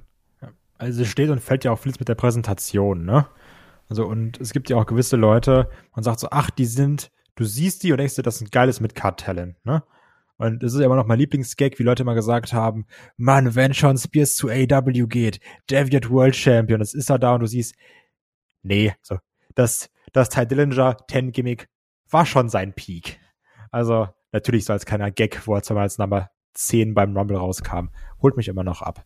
Aber auch da, ähm, du hättest einen Rusev nehmen können und ich fand das, der war für mich auch nie ein äh, World Champ, aber so als US Champ war das gut, wo er sowieso seine Undefeated Streak hatte und auch das Rusev Day Ding, da, da, da hättest du auch mehr mitmachen können. Aber letztendlich muss halt schauen, wie werden die Leute eingesetzt. Ähm, dann gibt's welche, die fallen so ein bisschen aus dem Raster, wo ich auch sag, da sehe ich mehr drin und weiß aber auch nicht, wie man das rauskitzeln könnte. Siehe Malachi Black oder damals noch Alistair Black, wo ich auch dachte, da passiert mehr. Also ich glaube, das ist immer abhängig von dem Talent selbst. Und letztendlich kommt aber auch da viel zusammen, wie ist diese Internetwahrnehmung, ne? Weil ganz häufig liest ja auch bei jedem, Mann, der hätte World Champ werden können. Also das ist ja immer, wie beliebt die Leute sind. Und dann hast du eben Fälle, wo ich dann selber sage, oh, Malachi Black, da sehe ich aber mehr drin. Nur weil ich das sehe, müssen das nicht andere Leute sehen. Und nur allein deswegen muss auch noch lange nicht eintreten. Jetzt ähnlich auch wie bei einem Adam Cole zum Beispiel glaube, da ist einfach sehr viel Subjektivität dabei. David. Ja, ich würde halt vor allen Dingen mit diesen Absoluten ein bisschen aufpassen, beziehungsweise das tut halt uns Fans nicht gut. Dieses, ja, jetzt ist derjenige äh, doch kein Main Eventer geworden und äh, hatte Vince doch recht, das ist eine absolute Graupe oder sonst was. Also manchmal sind wir so in Extremen. Bei Adam Cole, hast du es ja richtig gesagt, gibt es halt verschiedene Gründe, ähm, die dabei mitspielen. Malachi Black oder Alistair Black da sehe ich immer noch viel mehr drin, aber da ist zum Beispiel die Frage der, der Präsentation. Einfach, wenn halt die Story nicht klickt, dann kann halt ein Talent manchmal auch nicht mehr rausholen. Äh, je nachdem, wie viel Zeit hast du für, für eine Promo oder was ist die Vorgabe, das wissen wir ja nicht immer. Umgekehrt funktioniert immer genauso. Ähm, es gibt auch Wrestler, die zum Beispiel, jetzt so einer, einer meiner Lieblingsbeispiele aktuell ist bei AW Swerve. Von Swerve, ich habe einfach in dem nicht viel gesehen. Und mittlerweile habe hab ich das Gefühl, so, ey, das ist ein richtiger Star. Der hat was. Der hat total was. Umgekehrt äh, gibt es auch noch ähm, so ein Beispiel für mich, was halt aus, aus der nahen Vergangenheit, wo du einfach merkst, was so, so kleine Änderungen ausmachen können. Sagen wir zum Beispiel, selbst FDA, das ist ein bisschen länger her, haben auch nicht an, anfangs gezündet. Lange Zeit, äh, nicht gezündet, haben gute Matches abgeliefert, aber so richtig over waren sie nicht, weder als Heel noch als Faces. Und dann kam da irgendwas und auf einmal bumm, over. Und mein Lieblingsbeispiel ist gerade wirklich Acclaimed. Weil sie Acclaimed waren nie schlecht, aber war halt immer so, ja, sind halt da. Waren sehr oft da, sehr lange da, über eine lange Zeit. Und selbst die Anfangsstoryline mit dem mit den Guns hat, hat ja auch nicht richtig jemanden doll gewuppt, aber irgendwas ist irgendwann da drin passiert, wo es Klick gemacht hat. Und das hast du beim Wrestling das sollte man nicht unterscheiden, äh, unterschätzen. Das hast du beim Wrestling super oft. Du hast selbst einen Stone Cold, der hat einfach anfangs funktioniert nicht, und dann hast du diesen Bumm. Irgendwie macht es Klick. Oder beim Sorg macht es Klick. Und das brauchen Wrestler einfach. Und das kann sowohl an denen liegen, das ist dann halt für mich vor allen Dingen, wie sie ein Match erzählen oder wie sie halt die Promos halten. Es gibt aber auch Wrestler, wo ich einfach das Gefühl habe, nee, du kannst gut reden, du kannst gute Matches abliefern. Wenn du ein Top-Match hast, reißt du mich mit, beispielsweise Malachi, dann wir hatten einfach schon echt gute Pay-Per-View-Matches. Aber halt dann die Story, die über die Wochen erzählt wurde, hat mich halt einfach gar nicht mitgeholt. Und ähm, da würde ich halt nicht den schwarzen Peter nur der Company zuschieben, nur dem Wrestler, sondern einfach, es ist immer dieses Gemisch. Und das ist beim Wrestling, glaube ich, immer das Schwere, weshalb du halt eigentlich fast nie vorhersagen kannst. Derjenige wird ein absoluter Superstar, es sei denn, du machst es halt wie WWE, die dann halt wirklich sagen, okay, wir setzen auf dich und wir prügeln das den Leuten so rein über Jahre hinweg, egal was passiert, dann natürlich hast du irgendwann diesen Status. Aber alle anderen, das finde ich beim Wrestling ist auch das Positive als auch das Negative, du kannst es nicht vorhersagen, auch wir nicht, weil du einfach diesen Klickmoment brauchst, aber dafür ist es umso schöner, wenn es den gibt. Ich glaube auch, dass man nicht von, also auch da wieder der Satz, nicht jeder kann im Main Event stehen, nicht jeder kann Champion sein. Ähm, da darf man vielleicht auch gar nicht so negativ drangehen und sagen, ja, da, da hätte was mehr draus werden können oder sonst irgendwas. Ähm, auch mal schauen, aus wem ist denn was geworden. Schau dir zum Beispiel mal John Moxley an. Der ist seit seinem Debüt quasi ähm, nonstop ganz oben an der Spitze mit dabei und trägt die Promotion. Ähm, auch ein, ein Chris Jericho, wenn wir den jetzt auch noch mit dazu nehmen zum Beispiel. Oder dann eben einen Brian Danielson. Auch der ähm, super wichtig, gerade auch vom Aufbau junger Talente. Claudio Castagnoli ist auch so ein bisschen dazwischen, aber ähm, in dem, äh, es sind auch sehr viele Leute von WWE zu AW gegangen, wo wir schon damals gesagt haben, nee, also die, der kann vielleicht eine gute Rolle in der Upper Midcard oder so spielen, aber als Champion mal gucken, ne? Um, klar, so ein Adam Cole, aber da sehe ich auch den noch nicht, dass die Reise abgefahren ist, weil im Endeffekt die große Geschichte ähm, ist ja quasi äh, kaputt gegangen jetzt eigentlich. Ne? Wir haben ja eigentlich darauf gewartet, dass wir die Elite gegen die ähm, Undisputed Era, Undisputed Elite bekommen würden. Und das wäre die große Geschichte gewesen. Ich glaube auch, dass aus der Adam Cole halt ähm, gestärkt herausgegangen wäre. Ähm, AW hat immer das Problem, dass die Leute mit einem großen Bass starten und das dann sehr oft danach in so ein Loch fallen. Und das hat bei ein paar hat das ein bisschen geschadet, aber es war denen eben auch sehr oft so, dass dann bestimmte Characters, ich nenne jetzt nochmal John Moxley zum Beispiel, dass die dann eben auch mal so ein, so ein Up and Down gehabt haben oder dass nach einem kleinen Down dann auch wieder so eine, so eine äh, Spitze gekommen ist. Ich sehe das nicht ganz so stark und nicht ganz so scharf, wie er das hier äh, formuliert. Noch so Namen wie, guck mal, Keith Lee, muss man sagen, ähm, hat eine lange Krankheitsgeschichte hinter sich und ähm, hat da Probleme gehabt. Ich finde, dass er in der aktuellen Rolle gut funktioniert. Ruby Soho ist, glaube ich, aktuell verletzt, wenn ich mich nicht täusche, oder? Ähm, habe ich aber vorher langweilig. Habe ich aber als auch nie als als auch wirklich langweilig. Ja, habe ich aber auch nie als als Top Talent gesehen. Also ich mochte ihren ihren Auftritt hier mit mit Band und so, das war halt geil.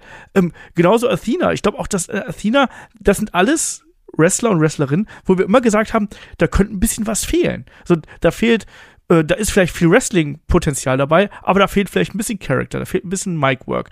Und dann ist es eben genau daran, was David gerade gesagt hat, nämlich dass dann der kreative Part mit da reinkommt. Schaffst du es, dass diese Wrestler irgendwie overkommen? Das ist die große Kunst und ähm, das funktioniert auch nicht mit allem. Du kannst nicht jeden äh, overbringen, weil das ist eben ne, die größte Kunst im Wrestling überhaupt. Und damit kommen wir zur Frage vom Torben, der nämlich jetzt äh, genau sowas anspricht. Hier ein MJF, der ja äh, schon seit Beginn an eigentlich eine große Rolle bei AEW spielt, ähm, auch sehr oft quasi Midcard, Upper Midcard gekratzt und jetzt inzwischen ja ganz oben angekommen ist und super ankommt.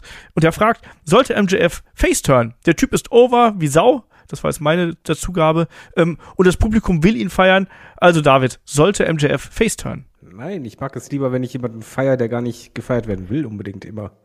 Ich, ich mag die Rolle, die MJF aktuell ausübt und auch wie er es macht. Und das, ja, das ist halt immer, nicht so einen blöden Vergleich, aber es ist halt ein bisschen so Stone Cold Vibes, weil halt vieles in den Sachen, die er halt sagt, stimmst du zu und dann hast du auch einfach Momente, wo du einfach äh, ja ihn, ihn ausbußt, aber es gerne machst und ihn eigentlich damit feierst und, und genauso auch bejubelst und äh, ich finde, das macht einfach den Charme auch ein bisschen von MJF aus. Ich meine, wenn der, du hast halt ein Promo-Duell gegen William Weagle und schaffst es, dass Weagle ausgebuht wird und fünf Minuten später bist du dann derjenige, der geboot wird und dann wirst du anschließend doch wieder gefeiert. Ist doch super. Nimm diese Welle mit. Du musst nicht Face turn, um Face zu sein. Meiner Meinung nach. Ich bin auch dagegen, ihn jetzt zum Clean Cut Babyface zu machen, weil die Leute lieben ihn ja, weil er ein Arsch ist im Endeffekt. So wie Kai. Ich sag das mal, so, sage Catchphrase, das halt. Äh, Entschuldigung, Kai, fürs Unterbrechen, aber ich liebe halt allein schon die Tatsache, dass er sagt, wenn wir so, so, jetzt ist mein, äh, äh, die Zeit für mein Catchphrase und jetzt dürft ihr. Ne, du einfach denkst so, das ist eigentlich so arrogant heelisch, aber zeitgleich auch irgendwie so Babyface kitschig ohne Ende. Und ich mag diese Mischung. Ja. Kai, willst du was zu MJF sagen? Nee, ich schließe mich euch an. Okay. Dann fragt der Torben noch, bei Double or Nothing gab es im Main Event Hangman Adam Page gegen CM Punk kurz vor Schluss eine Szene, in der Hangman scheinbar kurz davor war, den Belt gegen Punk einzusetzen. Damals hat es für mich keinen Sinn ergeben. Das Verhalten spielte auch danach keine Rolle mehr. Inzwischen frage ich mich, ob Hangman an der Stelle kurz davor sein kurz davor war, sein Ding durchzuziehen. Ähm, wie beurteilt ihr diese Szene? Was sagt das über Adam Page für euch aus, Kai? Gar nichts, weil Quatsch ist ähm, nee, also, das ist so ein bisschen zu viel reindenken und auch da wieder ähm, so ein bisschen Wunschdenken. So, ja, der hätte das und das machen können. Nee, das müssen da auch Profis sein. Nicht alles ist der Montreal Screwjob. Und nee, der hat da die Anweisung, man muss das und das machen. Und dann wird das auch ge geworkt und fertig ist. Also da nimmt auch ein Hangman Page nichts in die eigene Hand und dann Backstage fangen alle an zu weinen und sagen, er hat AEW gerettet. Danke, Herr Hangman. Nee, ne? Also fertig. Also äh, es passt übrigens auch zu der Rolle, die Hangman in den vergangenen Wochen gespielt ja. hat, weil er immer meandert ist zwischen diesem ähm, leidenschaftlichen Babyface und dann eben aber auch jemand, der, der auch sehr aggressiv gewesen ist. Und mich hat das, das habe ich glaube ich auch damals in der Review gesagt, ähm, hat das an WrestleMania 8 Roddy Piper gegen Bret Hart erinnert, wo Roddy Piper ja auch kurz davor gewesen ist, mit dem ähm, Bell zuzuschlagen, äh, mit dem Bell, mit der Glocke zuzuschlagen und dann ins Publikum geguckt hat und dann eben normal weitergerestelt hat und dann verloren hat. Und genauso war es ja hier im Endeffekt auch. Und es war nur dieser kurze, dieses kurze Andeuten, Mensch, vielleicht könnte ich, ich könnte ja, ne? Ich könnte ja, wenn ich wollte, aber, aber dann wäre ich ja nicht mehr der Hangman. Ne? Und dann wäre ich ja letztlich genauso schlimm wie vielleicht CM Punk. Und das ist halt sein Charakter. Hangman lebt doch da, da, äh, davon, dass er halt diese, diese, Dass er immer diese Zerrissenheit hat. genau, der zerrissene Typ ist, der halt immer auch an, an sich selber zweifelt und äh, eigentlich viel besser ist, aber dann doch unsicher ist und dann vielleicht ja doch mal was Heelisches macht oder doch diesen einfachen Weg nimmt, weil er es allen doch beweisen will, aber dann nee, doch nicht. Und klar hat das damals Sinn gemacht. Das Ja. war halt so, wie, wie Olf halt richtig sagt. Das ist halt ähm, eigentlich etwas, was du beim Wrestling schon ab und an mal gesehen hast und äh, es passt zu dem Charakter total. Das ist genauso wie halt, als die Young Bucks damals am Ring standen und dann äh, doch nicht eingegriffen haben. Aber doch dieser kurze Moment, da war ja vielleicht doch, halte ich ihn fest, damit er das nicht macht. Ey, komm, mach ihn, ist dein Moment. Das gehört alles zum Charakter, passt. Und äh, ich bin auch bei Kai. äh, Das sind, also so sehr die sich auch Backstage meinetwegen in die Wolle hauen können oder sonst was. In einem Match bist du Profi und hast Profi Ja. zu sein. Und da machst du halt nicht einfach von wegen so, ah, ich habe jetzt gerade einen Hals, jetzt zieh ich durch. Nee. Ja, vor allem, aber jetzt mal ganz blöde gesagt, wenn du jemanden auf die Schnauze hauen willst, machst du es nicht, wenn du einen blöden Gürtel in der Hand hast. nee das Sondern dann- mal einen Kick richtig durch. Genau, dann ziehst du einfach mal richtig durch, ne? Also das Ich ist glaub, ja. es geht da eher so ein bisschen darum, dieses, ja, dann gebe ich den Belt halt nicht ab. Nee. Also ich glaube, ich glaub, das war der Sinn hinter der Frage, aber auch das halte ich für Nein. Quitschi Quatscho. Ja, sehe ich auch so. Ähm, gibt es irgendwelche Infos, wie es mit der Zusammenarbeit zwischen AW und New Japan äh, weitergeht? Folgt Forbidden Door 2. Nee. Es gibt bis jetzt keine Informationen dazu. Ähm, wenn man nachschaut, beide Parteien sind zufrieden damit, würden die äh, Kooperation weiter fortsetzen. Wird ja auch gerüchtet, dass was eventuell in Japan dann stattfinden könnte, aber bis jetzt noch nichts Offizielles. Was spannend wird, dass AW nach äh, UK kommt nächstes Jahr. Da habe ich Bock drauf. stimmt. Ähm, Warum nicht nach Deutschland? Aber UK der größere Markt ist. Ja, aber ich möchte nur ein einziges Mal. Also es ist, es ist mittlerweile möchte ich einfach nur einmal AEW live sehen. Flieg nach London, ist nicht so teuer. Kann ich mir nicht leisten. Deine Arme Spar halt. Ähm, dann fragt der Torben noch, äh, was ist eigentlich aus Paige Van Zandt geworden und äh, was ist eigentlich mit Dan Lampert? Ähm, das hake ich hier ganz kurz ab. Ich habe es kurz vorher nochmal nachgeschaut, was die aktuellen Meldungen da sind. Dan hat alles Paige- richtig gemacht. Genau, Dan Lampert hat einfach gesagt, mein Run ist quasi vorbei, die Story ist gelaufen und bevor ich jetzt hier langweilig werde, gehe ich halt. Finde ich total Aber, aber nachvollziehbar. mit dem Punkt noch, dass äh, Tony Khan ihn ja auch klar machte, mal, wenn wir wieder eine Story haben, äh, die dir gefällt, wo es klicken kann, kannst du gerne zurückkommen. Genau. Und Paige Van Zandt trainiert gerade. Inklusive, dass sie noch ihr Bare Knuckle Boxing auch noch irgendwie äh, scheinbar nebenbei laufen hat. Und da ist jetzt letztens anscheinend ein Kampf abgesagt worden, so wie ich es gelesen habe. Ähm, aber die trainiert. Also die war ja auch noch grün einfach. Die muss halt erstmal das Wrestling lernen. Und äh, entsprechend war es nichts Einmaliges. Sie hat einen AEW-Vertrag, aber ähm, man muss auch catchen können erstmal, bevor man catchen kann. Ähm, der Bretsch 1904 ist auch hier ein Schalke-Fan, oder Kai? Ja, natürlich. Okay, Entschuldigung. Aber Ähm, Typ. Fragt per Discord. Ähm, Triple H scheint ja doch mehr back to the roots zu gehen. Mögliche Abschaffung der Gimmick-Events. Denkt ihr auch, WrestleMania könnte in den nächsten Jahren wieder zu Tagesevent werden? Oder ähm, würdet ihr euch das zumindest wünschen? David, endlich wieder ein Tag WrestleMania und nicht zwei? Ich fände es schön, würde es aber nie mehr geben. Beziehungsweise ich, ich fände es nicht schön, wenn es sieben Stunden gehen würde. Aber wir haben- ja mittlerweile auch, es kann auch zwei Tagesevente geben, die sehr lang sind. Äh, mal ganz ehrlich, wenn halt du ein Event hast, du hast zwei Tage laufen gehabt, du hast halt gemerkt, hör mal, Rekordeinnahmen. Wieso in Teufels Namen solltest du das ändern? Weil er Wrestling liebt. Ja. Die, für die Fans, einer von uns, ja, danke. Äh, da finde ich es eher schöner, dass halt ähm, Gimmick-Events reduziert werden oder halt ähm, so Themen aufkommen wie vielleicht wird er doch Money in the Bank äh, als Match wieder Teil von WrestleMania, was ich lieben würde. Finde ich doof. ja, ich weiß, aber ich würde es lieben. Das war immer äh, für mich Teil von WrestleMania und ich habe es geliebt, dass es dieses Match da gab. Aber zwei Tage, die, die werden leider Gottes davon nie mehr runterkommen. Vor allen Dingen, man hat halt auch unfassbar viele Wrestler und Wrestlerinnen. Und äh, wie gesagt, der, der Paycheck ist auch einfach zu groß, den du an zwei Tagen machen kannst, anstatt an einen. Ja. Ich Kai, finde willst du noch was sagen? zwei Tage besser. Also ich bin einer der wenigen, der sagt, zwei Tage finde ich besser. Wenn ich jetzt auch überlege, ich würde darüber jetten, dann nehme ich doch gerne zwei Tage mit, dann habe ich auch mehr. Da muss ich mich da nicht acht Stunden in das Ding setzen und komplett Matsch Ja, aber es sein. gab ja auch mal Zeiten, wo WrestleMania nicht acht Stunden ging, sondern es, es gab noch mal Zeiten, da ging WrestleMania viereinhalb Stunden. Du wusstest genau, ey, warte mal, es gab noch die Hall of Fame Veranstaltung und dann am ja, Montag gut, da warst du aber auch noch bedeutend jünger, ne? Also das ist ja auch alles schon ein bisschen her. Ja, aber es war Schwarz-Weiß-Fernsehen und es war eine schöne Zeit. Eben, also auch da so, wir werden jetzt auch keine WrestleMania mehr haben, die vier Stunden geht. So, nee, das ist halt Ja, ist vorbei. genau wie Schalke auch kein Team mehr haben wird, was irgendwie Bundesliga tauglich ist. Shots fired. ja. Ich habe mir irgendwann vorgenommen, mit David nicht mehr über Fußball zu reden. Deswegen ist David auch bei mir bei Facebook auf stumm gestellt. ähm, der Real Sebastian fragt per Discord, hat das Konzept Hell in a Cell durch das Wegfallen von Leuten wie dem Undertaker, Mick Foley, Triple H oder auch Kane gelitten? Braucht das Match-Konzept Hell in a Cell solch extreme Charaktere, um eine Daseinsberechtigung zu haben, Kai? Nee, das braucht nicht die entsprechenden Charaktere, das braucht die entsprechenden Fäden, meiner Meinung nach. Also wir haben ja auch gesehen, dass zum Beispiel Edge gegen Rollins ein echt gutes und passendes Hell in a Cell Match war. Und du brauchst nicht den Charakter für dieses Match. Klar war es beim Undertaker so ein bisschen mehr Special, halt ähnlich wie ein Buried Alive Match beim Taker besonderer war als bei anderen Leuten. Oder das Texas Deathmatch bei Hangman Adam Page?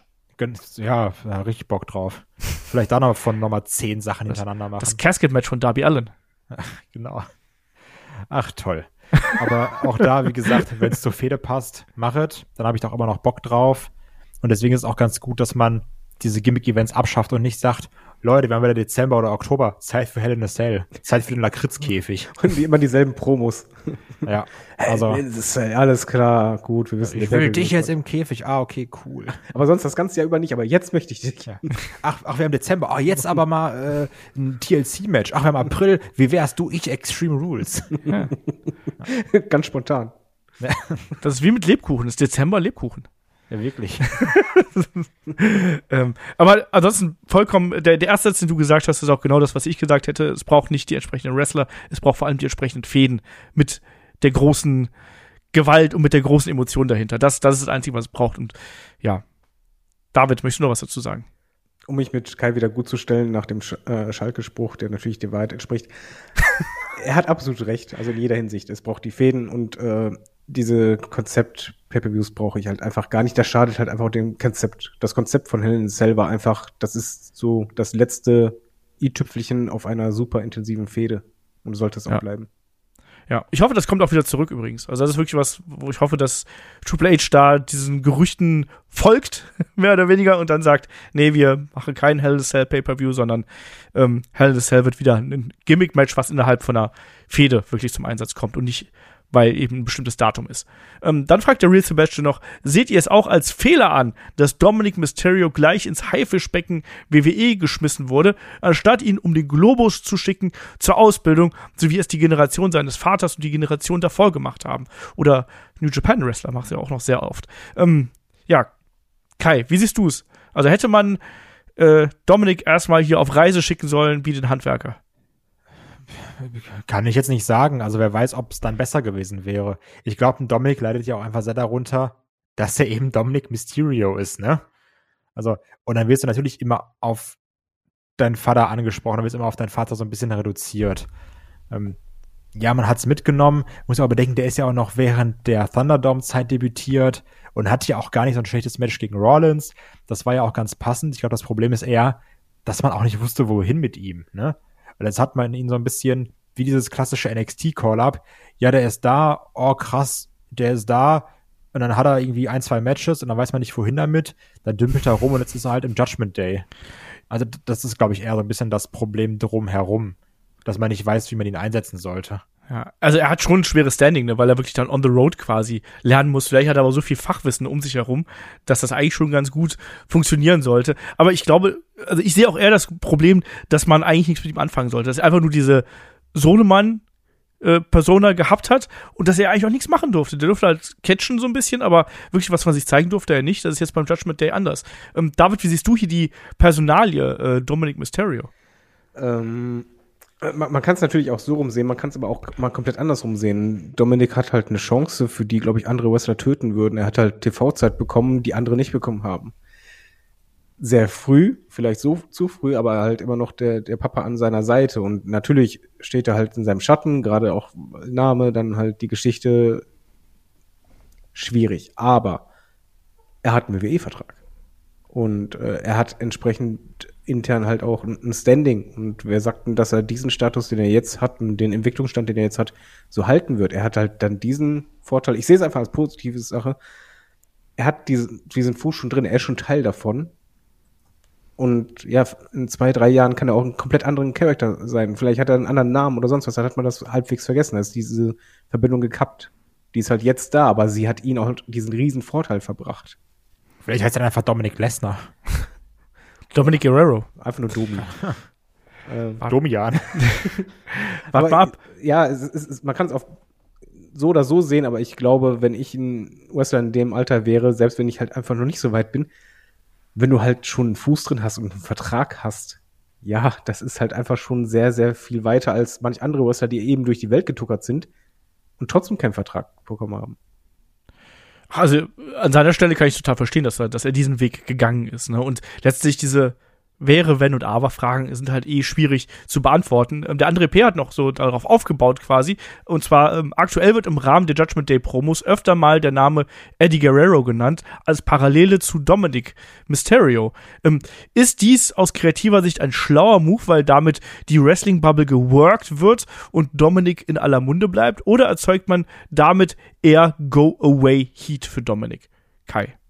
Ich glaube, das ist eher ganz klassisch Cheap Heat so, oh, ich, ich bin der bessere Eddie Guerrero und alle sagen so, buh, bist du nicht, weil wir mögen Eddie und wir finden dich kacke. Also, ganz Standard 0815 Wrestling Promo meiner Meinung nach es, es passt ja auch zur Geschichte von Dominik, ne? Also wir erinnern uns an das äh, geile Custody for Dominic Ladder Match, ne? Beim SummerSlam damals. Also, es das passt. ist auch nur so bekannt, weil das so dumm ist, ne? Ja, es ist ja auch vollkommen abstrus einfach, ne? Aber, aber es passt doch. Und es passt doch auch, dass er gerade das benutzt, um äh, da Heel Heat zu ziehen. Ich finde das total legitim und ich bin ehrlich, also so interessant wie oder so gerne wie ich Dominik jetzt äh, aktuell hasse, hätte ich es nicht erwartet. Also mir macht er mir macht er relativ viel Spaß in der aktuellen Rolle, gerade auch bemessen daran, wie bedeutungslos er davor gewesen ist, oder David? Äh, ich bin bei Kai. Das ist halt das, das einfachste Mittel, wie du Heat ziehen kannst. Ja, meine ich. Äh, wenn du selber nicht der, derjenige bist, der halt so eine klare Connection hat zum Publikum, bring jemanden in ein Spiel, zu dem die, das Publikum eine enge Verbindung hat. So, dann nimmst halt Eddie, das ist halt die einfachste Art, wie du Heat ziehen kannst. Egal, was du sonst sagst, aber da hast du erstmal ein Bu auf deiner Seite. Und solange es halt nicht respektlos ist, wie Eddie ist in Hell, ist es halt okay, ne? Also, es ist genauso wie zu sagen, oh, ich bin hier in Pennsylvania. Mann, Pennsylvania, eure Frauen sind alle fett und die Männer stinken. Also, ne? Das, ja, also Klassiker halt. Ja. Aber ich finde das, also ich finde nach wie vor, dass der Heel-Turn und jetzt auch die aktuelle Geschichte, dass die Dominik äh, sehr, sehr gut getan haben. Also, ja, ich finde auch, dass man den gut hassen kann. Was, ja. was sie klug bei ihm machen, finde ich, ähm, da wieder zu der Frage davor, man hat ihn ja nicht allein in dieses, in dieses Haifischbecken geworfen, sondern eigentlich hat er immer irgendjemand an seiner Seite. Und da, da kannst du nur von lernen. Wenn wir sehen halt, egal ob bei WWE oder bei AEW, wenn junge Wrestler an der Seite von Etablierten sind, dann, dann wachsen die daran. Selbst ein The Rock ist halt gewachsen, weil er halt auch Etablierte neben sich hatte. Ja. Ähm, pro Etablierte. Äh, was haltet ihr von ausrangierten Autoritätspersonen wie Jim Cornette, Vince Russo oder Eric Bischoff? Und wie viel Gehalt sollte man ihre Meinung und Aussagen zugestehen, David? Apropos, ja, etabliert von mir. Etabliert, ja. ähm, ganz ehrlich, absolut irrelevant für mich. Äh, einfach aus dem einfachen Grund, weil alle haben dasselbe Konzept und das ist vergleichbar mit der Bildzeitung. Ähm, oder halt eine, eine, Promo von Dominic Mysterio. Du, äh, du machst halt etwas. Das, das Prinzip von der Bildzeitung ist genau dasselbe. Du nimmst etwas, was Leute zum Beispiel lieben und kritisierst es. Äh, du nimmst etwas, was Leute hassen und lobst es. Du versuchst immer das zu erwischen, darüber zu reden, eine Aussage zu äh, stellen, wo Leute emotional drin sind. Weil was bringt es dir? Es ist egal, was du sagst. Es geht einfach so, hat er nicht gesagt. Oder dass, dass du halt als jemanden, der Fan ist, das verteidigen willst, oder jemand, der es hasst, das unterschreiben willst, ja, endlich sagt es mal einer. Das hat nur einen einzigen Grund. Klicks, Klicks, Klicks, Money, Money, Money. So generierst du Geld. Und zur Frage, wie viel Gewicht hat ihre Meinung und welche Aussagen, die sind halt da. Aber äh, die Verantwortlichen werden sich von Podcasts nicht irgendwie ins Wort fallen lassen oder die Entscheidung daran ausrichten, was Jim Cornette in seinem Podcast gesagt hat. Wobei ich sagen muss, also wenn ich mir die drei ausruhen könnte, dann wäre jemand wie Jim Cornette, der trifft noch hin und wieder mal zumindest. Den würde ich doch eher nehmen. Genau, den würde ich noch eher nehmen. Ich, was ich an Jim Cornette nicht mag, ist die Art und Weise, wie er sich ausdrückt. Aber sehr oft ist in dem, was er sagt, da ist ein guter Kern. Aber die Art und Weise, wie er sagt, ist halt ähm, so unterirdisch, dass ich da auch, dass ich ihn auch nicht ernst nehmen kann. Ja, und Ähm, Russo und Bischof macht halt nur komplett äh, gegen das schießen, was die Masse denken könnte. Ja. Kai, was sagst du denn hier zu Cornette, Russo und Konsorten? Ich verstehe nicht, wie man sich damit befassen kann. Ich finde also richtig dumm, deren Aussagen zu lesen. Ich finde die super anstrengend, unterschreibe komplett das, was David sagt. Das geht nur darum zu poli poli polarisieren mit ihren dummen Aussagen. Einfach nur irgendwas, damit sich Leute darüber aufregen. Komplett nicht am Zahn der Zeit sein.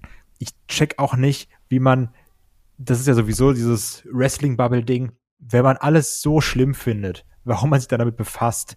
Wirklich, da sind drei alte weiße Männer mit einem ganz, ganz schlimmen Geltungsbedürfnis, die alle die Schnauze halten sollen. Ich fühle mich So. mit alter weißer Mann angesprochen. Verdammt. Ja, es ist halt hier auch ähnlich. Nur, dass ich halt noch als junger Typ dabei bin, der immer Ahnung hat. Und nie polar polarisiert. Nee, Palorisiert. Pa poli polarisiert. Genau. Polaralarm.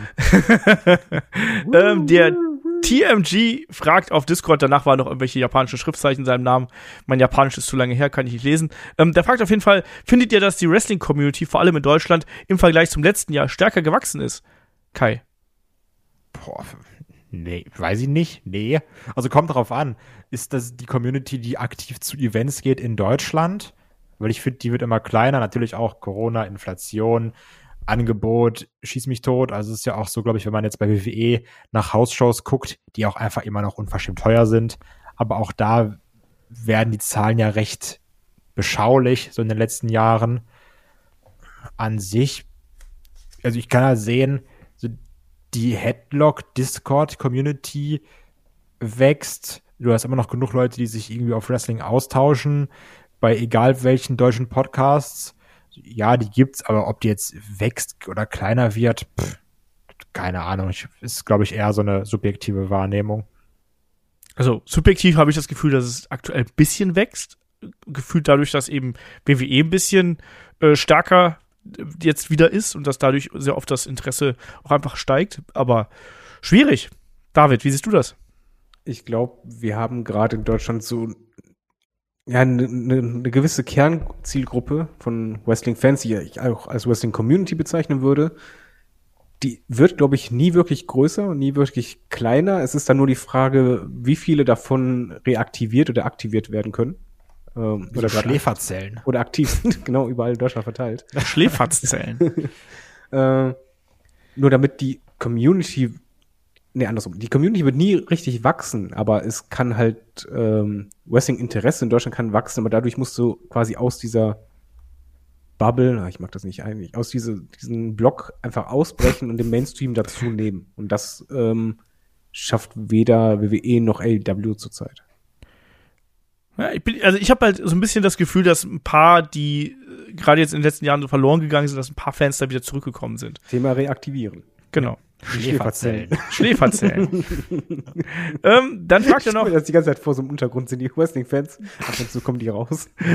Jetzt muss ich mal kurz was twittern. ähm, denkt ihr, dass der CM Punk-Skandal bisher AEW nachträglich geschadet hat oder eher geholfen hat? Kai. Kann ich auch wieder nur subjektiv beantworten. Ich, also deswegen würde ich sagen, schon sehr geschadet. Weil ich mache es jetzt ganz dumm an meiner eigenen Wahrnehmung fest und merke, dass bei vielen Leuten das Interesse nach All Out, wo wir eigentlich dachten, da geht es richtig los, MJF, Comeback. Und ich merke bei ganz vielen, das sieht man auch so ein bisschen auch auf der Discord, auf dem Discord in der Interaktion, dass bei ganz vielen das AW-Interesse stark nachgelassen hat. David wird was anderes sagen. Äh, ich würde sagen beides.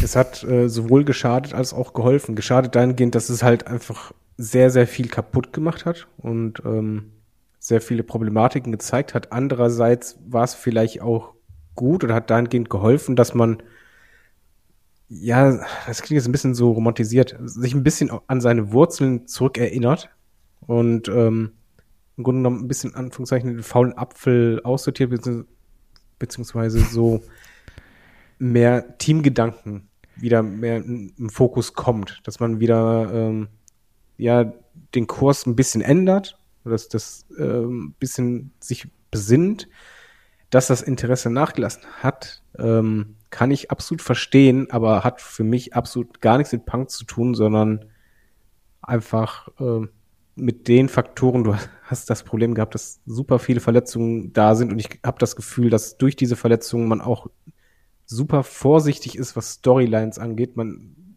so ziemlich jede große Storyline wurde jetzt durch Verletzungen unterbrochen. Oder halt das Punk-Ding mit MJF.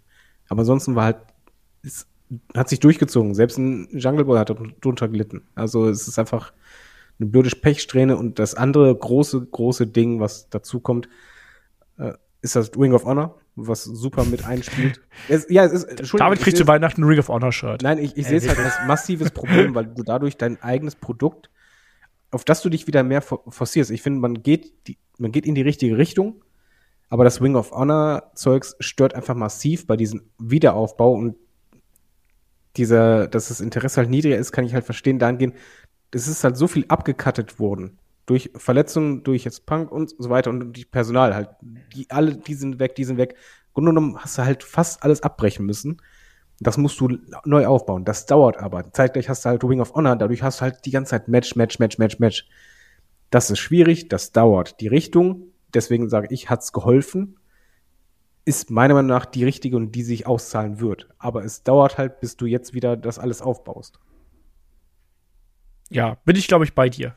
Ähm, aber ich habe auch das Gefühl, dass es zumindest in der Wahrnehmung vieler Fans dem Produkt geschadet hat. Zahlenmäßig hat es nicht geschadet, wenn man ehrlich ist. Wenn man sich die Zuschauerzahlen anschaut, klar, ähm, Ticketverkäufe gehen, äh, gehen zurück momentan, aber äh, wenn man die Zuschauerzahlen jetzt äh, von Ratings und sowas anschaut, YouTube und so weiter und so fort, ähm, das bleibt ja un ungefähr im selben Bereich. Man hat ja auch erwartet, dass, dass das stärker zurückgeht. Ja, ich glaube, bei den Zahlen hat es schon geschadet, weil im Grunde genommen hast du ja bei Companies sowas, das Beste, was du haben kannst, ist so eine große Storyline, die halt immer die Zahlen richtig hochtreibt, die du aber so lange aufgebaut hast, dass es dann passiert. Der Paycheck von den Monaten davor, wirklich vielen Monaten, wäre halt Punk trifft auf MJF gewesen. ja klar, ja. Also dahingehend hat es halt für mich persönlich oder meiner Meinung nach schon geschadet, weil ich glaube, dann wären die Ratings richtig krass gewesen. Auch, nicht nur die Ratings, sondern auch die Promoduelle, YouTube und so weiter und so fort. Es wäre halt alles hochgegangen. Man hat darauf hingearbeitet und mit einem Knopfdruck, bumm, weg.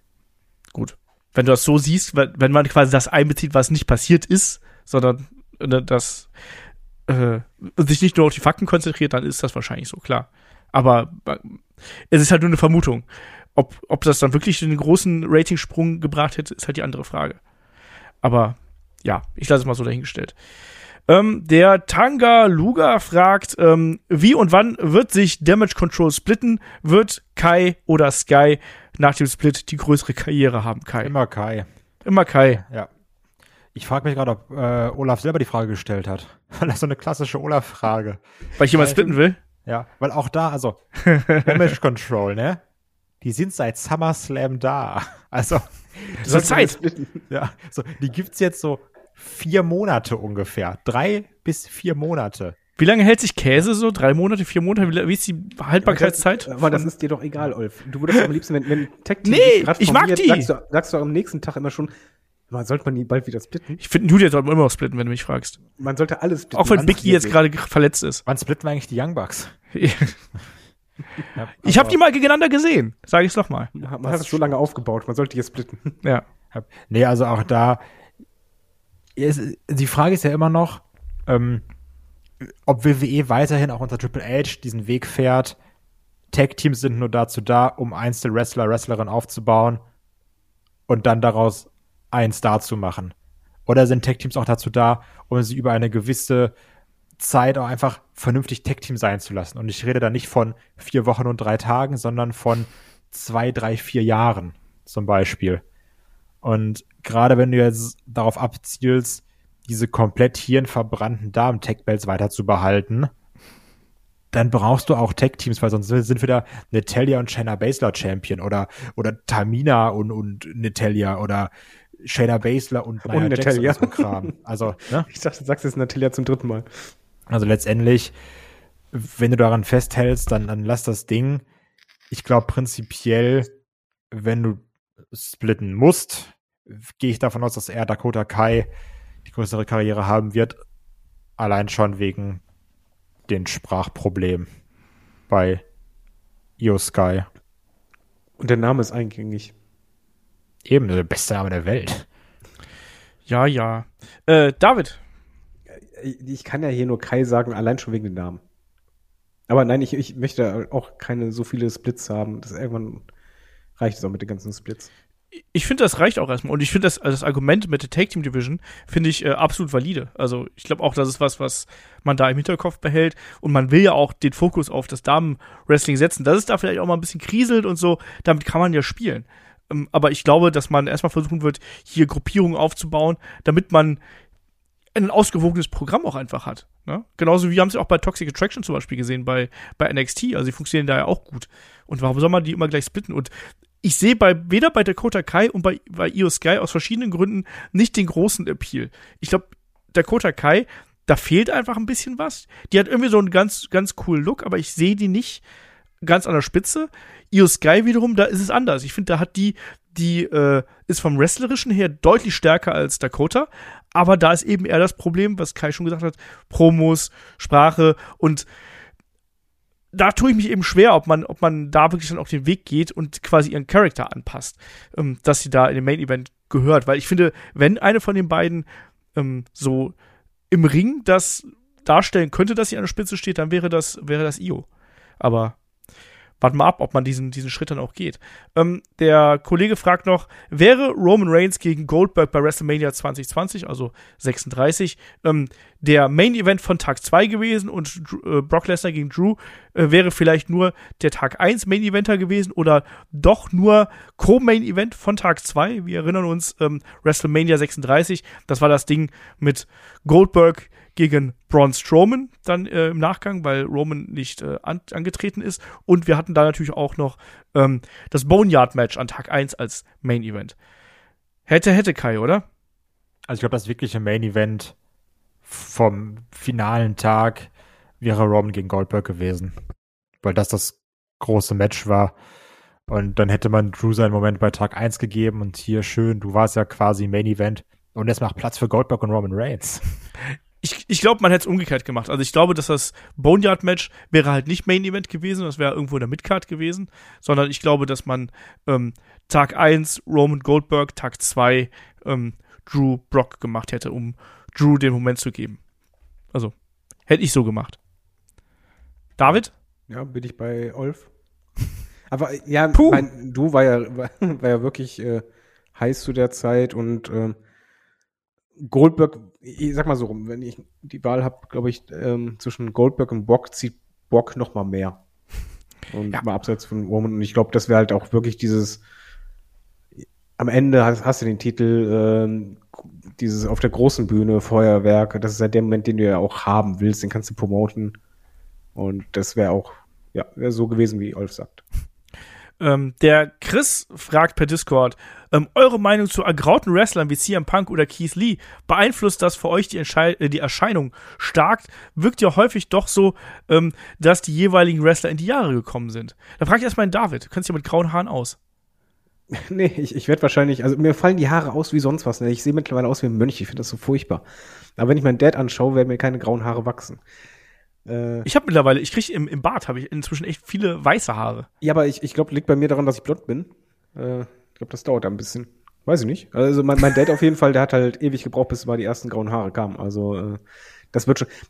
Bei mir beeinflusst das, beeinflusst das eigentlich gar nicht. Also ähm, es ist eher dann, wie man aussieht dabei. Also beim Punk, wenn er jetzt halt, einen, was ich, einen kurzen Bart hat äh, und da ist was Graues drin, ist, wirkt es auf mich anders, als wenn er halt auf einmal diesen Rauschebart hat, wo ich denke so, okay, seit vier Monaten nicht mehr rasiert, sieht ein bisschen aus wie Penner. Ähm, das ist dann was anderes, aber nein, die, die Haarfarbe äh, ist, ist mir ehrlich gesagt Wumpe.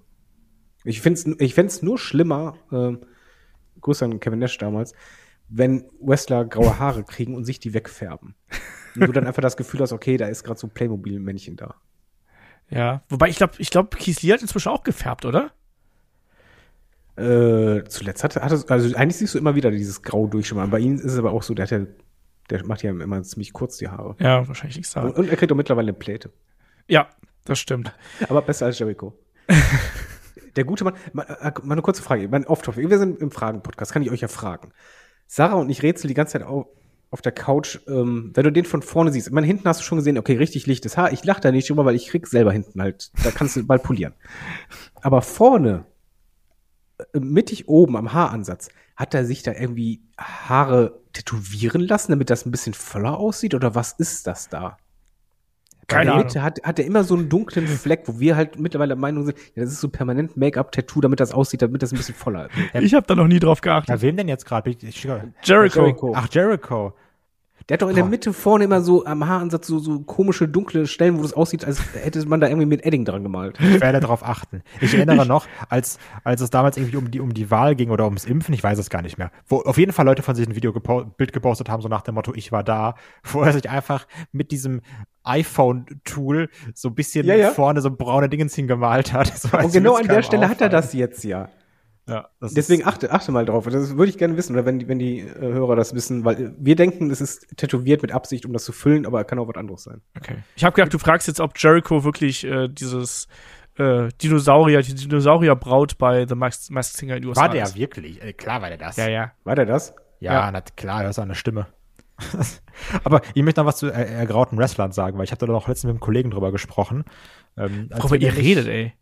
Ja, ey, ich guck, achte nur auf Äußerlichkeiten. Ja. ähm, nee, also, weil das Komische ist nämlich, ich finde auch gerade bei so einem Champa oder auch jetzt bei einem Roman, dass die so ein bisschen grau im Bart haben, das wirkt geil bei denen. Du bist so, Mann, das sind, das sind gestandene Kerle, die haben schon so die eine oder andere Schlacht geschlagen in ihrem Leben, finde ich stark. Das sage ich mir auch jeden Tag, wenn Oder Eddie. Kingston hat das übrigens auch. Stört Ja. Hingegen, weil das dann ein Kollege zu mir meinte, und seitdem finde ich es auch super dumm, das ist richtig auffällig, wie sich ein Drew McIntyre alles färbt. So komplett schwarze Haare, diesen komplett schwarzen Bart, wo ich mir auch denke, lass da so ein bisschen Grau rein, wirkt doch viel mehr Badass, als dieses, äh, weißt du, als diese, ich war mal gerade beim DM und hab mir da nochmal eine Farbpalette reinklatschen lassen. Also ich finde das viel besser so, auch beim Roman, das, das, das wirkt doch viel natürlicher, gefährlicher, mehr wie so ein Anführer als dieses komische Ja. mit 50er Midlife Crisis gefärbte schwarze Haare Ding. Bei Roman bin ich da übrigens komplett bei dir. Das passt halt super gut zu diesem Head of the Table. Dieses Patengimmick, was er da hat, finde ich halt, finde ich halt auch, bin ich dabei. Aber halt auch Aber, beim Champa finde ich es stark. ja. Also, ja, ja, ja. Ja, Aber, ich, aber ja, aber so sehr achte ich da, muss ich ganz ehrlich sagen, da auch nicht drauf. Aber ich glaube, okay. das ist das Beste, wenn man halt sagt, habe ich gar nicht drauf geachtet.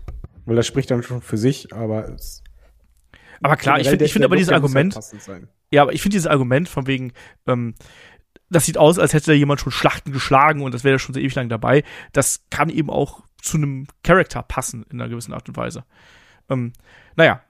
Äh, machen wir weiter. Wir haben noch so ein paar TV-Fragen hier. Der Oliver fragt, ähm, ich weiß nicht, das ist schon ein bisschen länger her, ähm, ich weiß nicht, warum ähm, es mir speziell dieser Woche bei Dynamite auffiel, aber mir gehen die ständigen Einblendungen während der Matches ziemlich auf den Keks.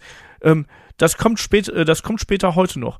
Ähm, das kommt bei Rampage, das kommt nächste Woche bei AEW, äh, bei Dynamite. Äh, hier ist AEW demnächst live. Ständig poppt irgendwas auf. Das nervt mich tierisch. Wie seht ihr das, Kai? Ich glaube, das ist so ein Ding, wenn dir das einmal auffällt und du merkst, dass dich das nervt, dann nervt dich das richtig. Die Und- Cornflakes bei How mit Your Mother. Ja, genau. Also wie, wie eben dieses, wenn dann das, das Glas zerbricht Genau. und du das dann merkst. Und ich glaube, hier ist es genauso, weil mir ist es komplett egal, ne? Aber dann habe ich auch wiederum andere Sachen. Wenn ich dann ein Match habe und auf einmal fällt mir Jim Ross auf, renne ich mit dem Kopf gegen die Wand. Also halt all, all solche Sachen. Ich glaube, jeder hat etwas, das einen stört. Ich kann das verstehen, weil es ist schon wirklich sehr viel. Und gerade wenn dann Excalibur wieder in doppelter Geschwindigkeit alles runterrattert, was noch passiert, äh, verstehe ich schon. Aber ich, ich kann es gut ausblenden. David. Ist, glaube ich, wie Kai sagt. Ähm, ich habe zum Beispiel an meinen Fernseher, ich liebe meinen Fernseher, aber ich habe da so, bei Schwarztönen habe ich ganz oben so einen Streifen, wo halt so, so leichte Cloud-Bildung ist. Ne? Ja, kenne ich. Sarah sieht es nicht. Ich sehe es bei jedem Horrorfilm. Und bei jedem Horrorfilm, wenn es dunkel ist, denke ich einfach nur anstatt so, oh mein Gott, wie spannend, wie spannend, so, diese Scheißwolke, wie kriege ich die weg? Diese Scheißwolke, wie kriege ich die weg? Ich glaube, es ist halt, wie Kai sagt, wenn du einmal das nervig im Hinterkopf hast oder das dir aufgefallen ist, dann das, das macht dich mürbe. Und Ja. anderen fällt es halt gar nicht auf. Ich persönlich gebe zu, ich, also ja, wenn Excalibur so super schnell redet, was total krank ist, äh, das blende ich im Übrigen wirklich aus. Was ich nicht ausblende, sind die Einblendungen. Ähm, die mögen wir sogar, weil das Sarah und mir halt oft zeigt, von, ah, gleich kommt noch das, ah, guck mal, das kommt auch noch, ah, guck mal, nächste Woche, dann, dann können wir uns schon mal vorbereiten, was meinst du? Dann reden wir sogar schon darüber, also wir mögen das eigentlich, die Einblendungen. Ihr müsst mal ein Watch-Along machen, finde ich. Ach, wir haben generell so komische ähm, Rituale bei uns. Allein Beispiel deswegen. Immer, immer wenn, wenn AEW in die Pause geht, Furzen Ähm, wir. nee, aber die haben so, so Standardaussagen, die immer wieder kommen. Und, Sarah spricht ja eigentlich gar kein Englisch, ne? Und wir haben das irgendwann geguckt und irgendwann sagte sie, zeigt mir den Kommentator so aus dem Nichts so, don't go anywhere. Und ich guck sie an, so das, seitdem sagt er, immer wenn die in die Pause gehen, sagt sie ganz schnell, don't go anywhere, weil ab irgendwann sagen sie es halt. Das ist dann halt äh, Running Gag. Ja, dieses Picture in Picture, don't go anywhere. Ja, Ja. immer, don't go anywhere. Äh, das kriegt man ja voll süß. und äh, Oh. Nee, aber die Einblendung, ich, ich, ich persönlich, ich mag die, ähm, aber das ist auch wieder dieser Faktor, wenn Excalibur so labert, ich, ich blende das halt komplett aus. Also ich krieg's noch nicht mal mit, sondern einfach so, das ist dann dieser schnelle Redefluss, wie ich ihn jetzt gerade habe und Kai auch ausblendet. Das ist dann alles klar, ist weg und dann reden sie wieder über das Match, dann bin ich wieder da. Das ist. Aber ich, ich kann es verstehen, aber ich glaube nicht, dass es jetzt besonders viel mehr geworden ist oder irgendwie viel größer. Solange das nicht so riesig auf dem Bildschirm ist, kann ich gut mit leben. Dadurch, dass es halt unten ist und meistens auch in der Ecke, jo, passt. Ah, ich äh, hab dich kurz Don't go ausgeblendet. anywhere. genau, ich hab, dich, ich hab dich kurz ausgeblendet. Nein, war ein Gag. Ähm, ich blende das komplett aus. Ich krieg das gar nicht mit. Das, das, das berieselt mich komplett einfach. Ja, sorry, das war jetzt eine Steilvorlage für einen schlechten Gag. Jetzt müsstest du eigentlich so äh, als Kölner Jungen so, so einen blöden Karnevalsreim machen. Ey, mir ist heute Morgen ist aufgefallen, dass heute ja der 11.11. gewesen ist und ich nicht Karneval feiern bin. Und ich noch nicht mehr drüber nachgedacht habe.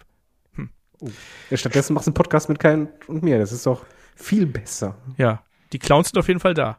Ähm, der Gerald von Silden fragt per Discord, ähm, gibt es eigentlich einen Grund dafür, dass die Rückblenden in Zeitlupe bei WWE kurz vor dem Impact des gezeigten Moves wieder zur normalen Geschwindigkeit überwechseln, Kai? Ja, damit man nicht sieht, dass die nicht richtig treffen manchmal. Ja, Dann sieht es auch wuchtvoller aus. ja. Sehe ich halt ganz, ganz genauso. Also gibt es natürlich keine offizielle Bekanntgabe, wir machen das so und deshalb, aber ich glaube, das ist einfach der Grund dahinter. Achte Man- einfach auf die Kamera, wenn es Schläge in der Ringecke gibt, dann immer links, rechts, links, rechts, cut, cut, cut, cut. das ist halt immer, damit du diesen Treffer nicht siehst, aber dadurch hast du Tempo drin. Ja. Und einem wird schlecht dabei.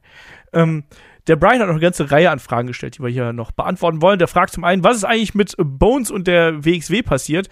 Brauche ich gar nicht weiter vorlesen. Weiß man nichts von. Man weiß da nichts genaueres von, warum das damals auseinandergegangen ist zwischen Bad Bones, John Klinger und WXW. Da gab es wohl Backstage Ärger, aber wir wissen nicht genau, was. Ähm, dann fragt er, welchen Zweck hat die Tröte bei CCW, also dieses, ähm, wie nennt man das denn? Lufthorn, Airhorn. Ähm, wenn Personen durch Glas und Tisch geworfen werden, das irritiert mich immer völlig. Freibier. Das ist das Möpsehorn. oh nein. ähm, auch da einfach der Stimmung halber, ne? So dieses äh, Party-Ding so ein bisschen. Ja, David, lass mal so eine Promotion aufmachen. Und immer wenn jemand seinen Finisher hittet, pust mir einfach eine Vuvuzela.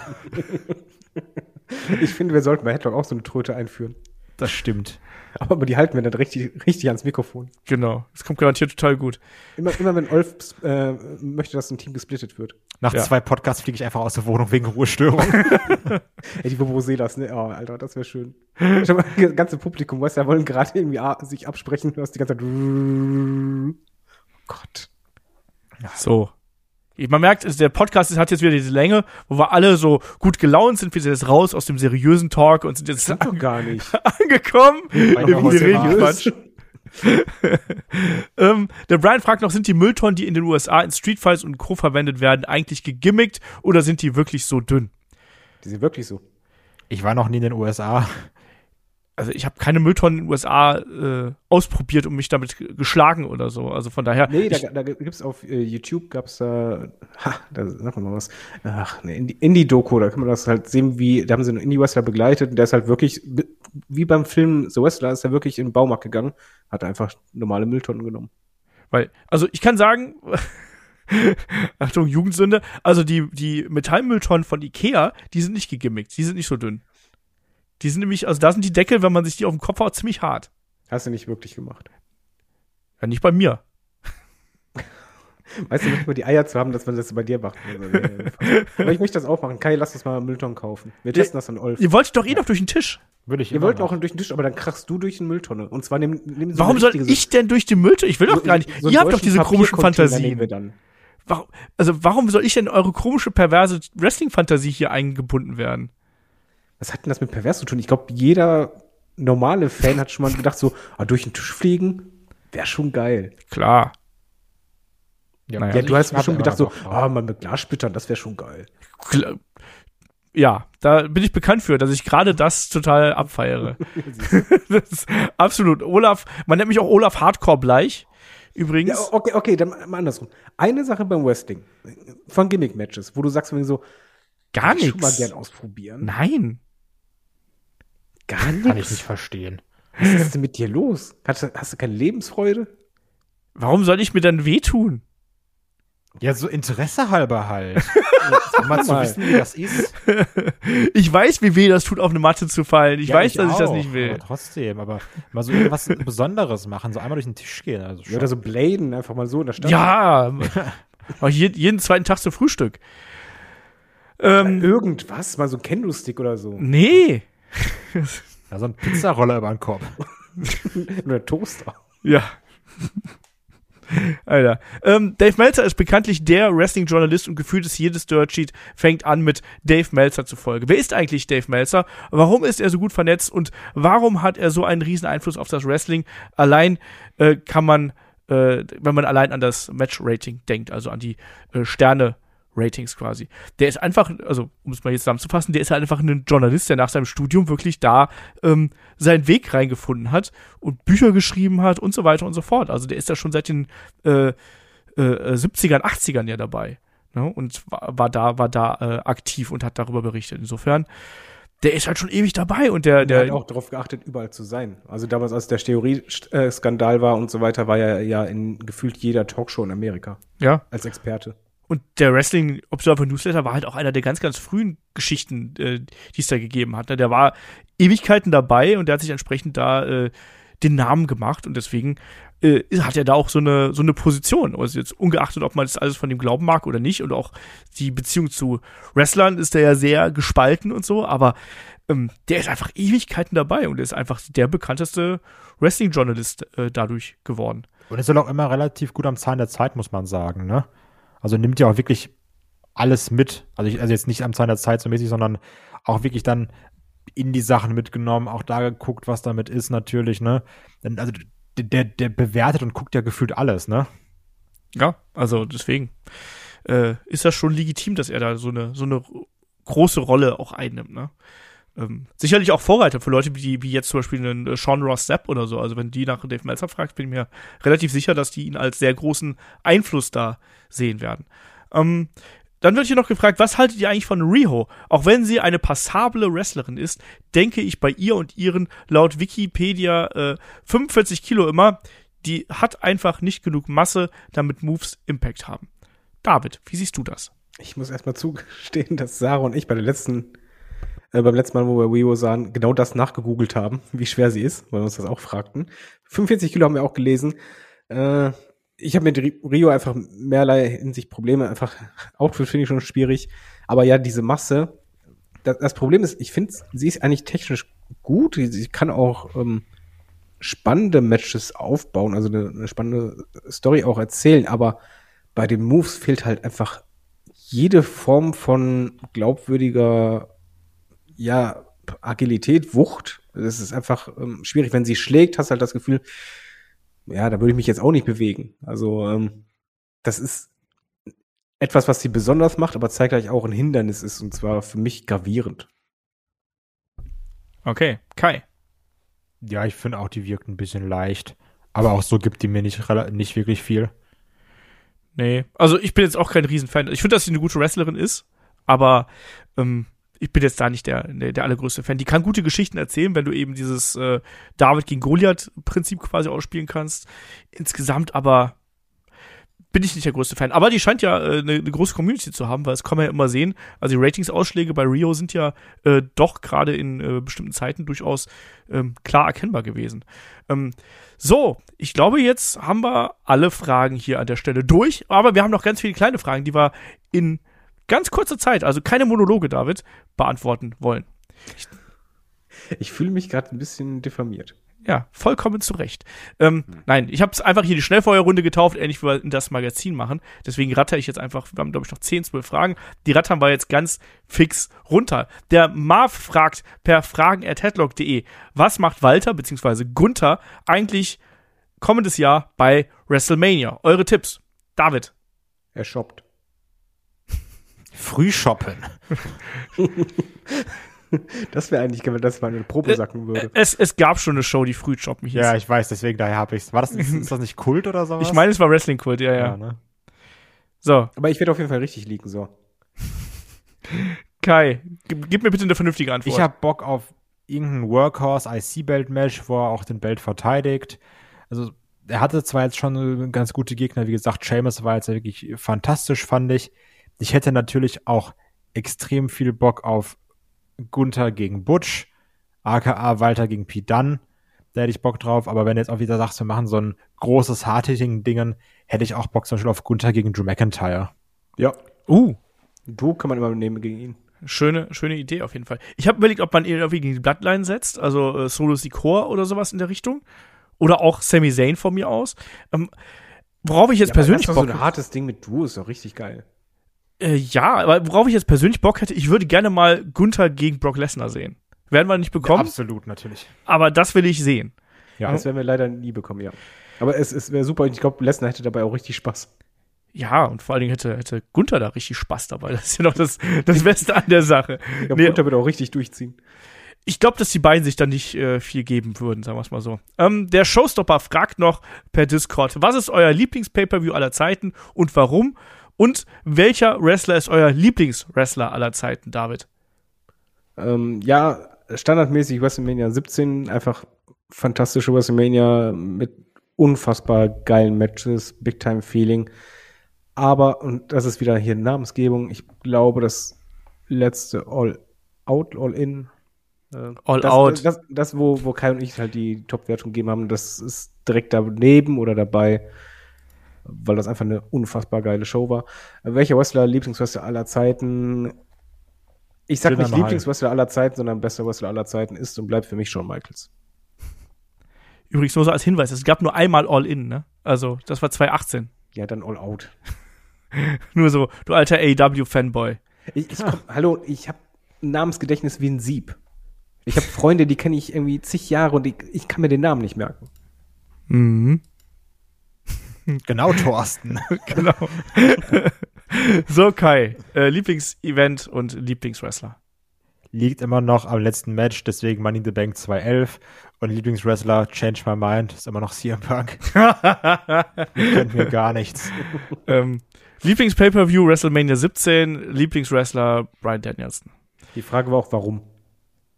Warum? Weil äh, A, äh, verbinde ich damit einen super geilen Abend in meiner Jugend, wo ich sehr betrunken gewesen bin. Und B, ähm, allein für die für das Musikvideo und äh, für das ganze drumherum für die Matches da ist so viel so viel Geiles dabei. Ich finde das ist eine, eine, der geilsten Shows überhaupt. Ähm, der Bretsch fragt noch ähm, was waren eure größten Live Wrestling Erlebnisse und was sind eure größten Matches? Also ich glaube das sind die die liebsten Matches vermute ich mal fange ich jetzt mit dem Kai an. Größten Live-Wrestling-Erlebnisse. Live-Wrestling auf jeden Fall. Ähm, was ich nicht vergesse, das Debüt vom Fiend beim SummerSlam, das live gesehen zu haben, das erste Fiend-Match, beziehungsweise den Entrance. Das war schon krass. Ähm, emotional war es für mich komplett irre, auch wenn es eine Kickoff-Show war und eigentlich nichts Besonderes. Als in Toronto Edge rauskam, also ich glaube, so schnell stand ich noch nie auf meinem Sitz beim Wrestling. Und Matches, ähm, ich glaube sogar mit vom, vom ersten Karat das Walter Ilya-Ding, wo Ilya auch gewonnen hat.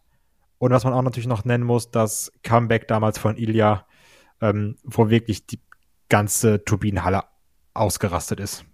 Ja, das würde ich auch bei meinen größten Wrestling-Erlebnissen auf jeden Fall reinpacken.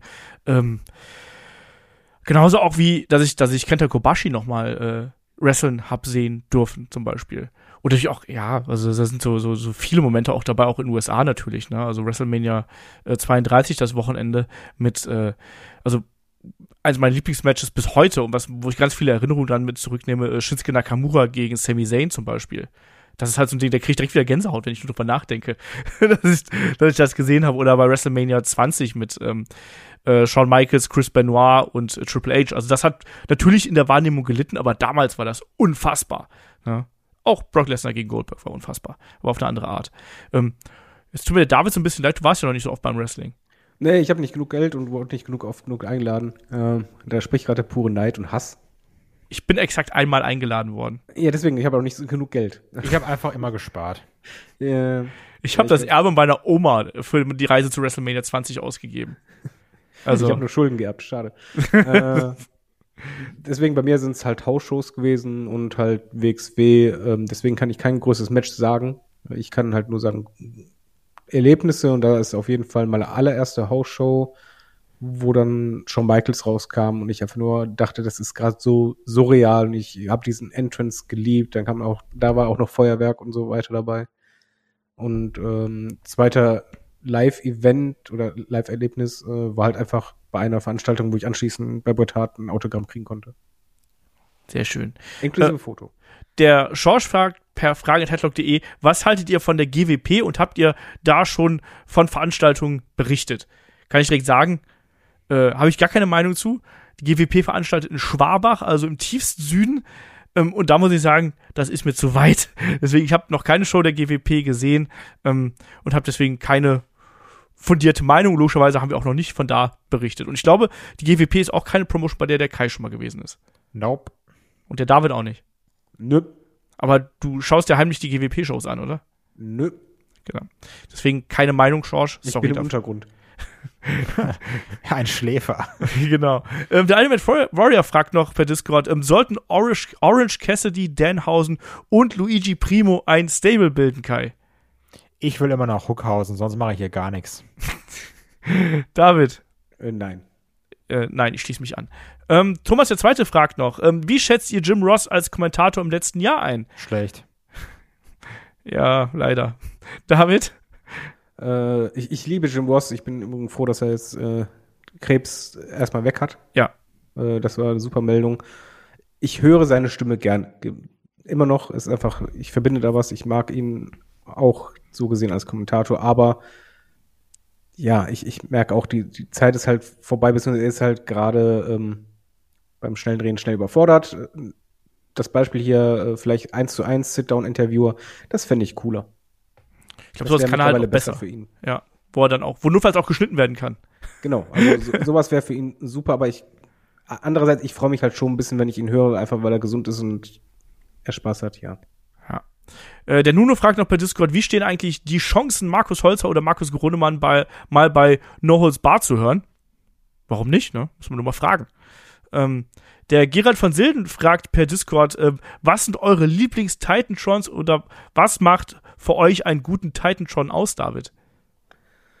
Ähm, vieles, erstmal äh, gehört auch die Musik dazu. Die, die ersten Töne müssen richtig wummen und äh, auf, ja, auf dem Bildschirm sollte halt irgendwas sein, was halt dich catcht und was, was halt passend dazu ist. Es muss halt dieses Gesamtbild einfach sein, was stimmt. Wo ich es halt super fand, war äh, Edge.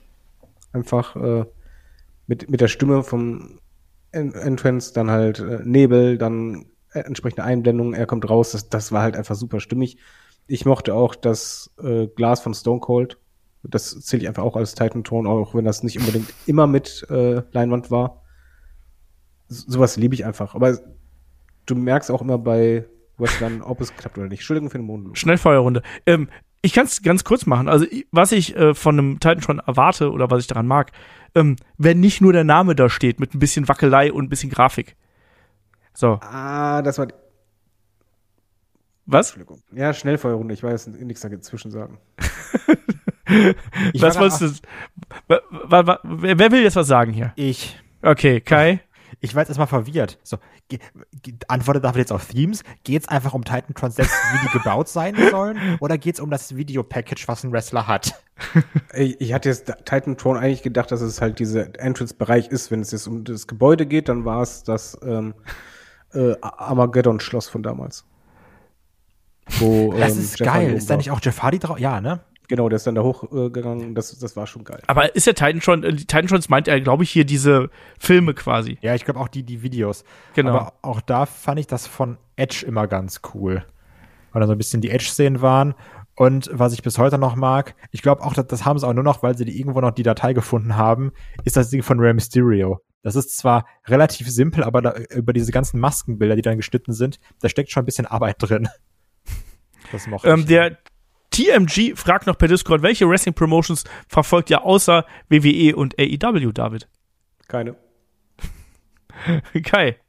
bisschen WXW noch. Und also ich ich habe es glaube ich seit Jahren nicht geguckt, aber ich lese immer, was bei Impact passiert.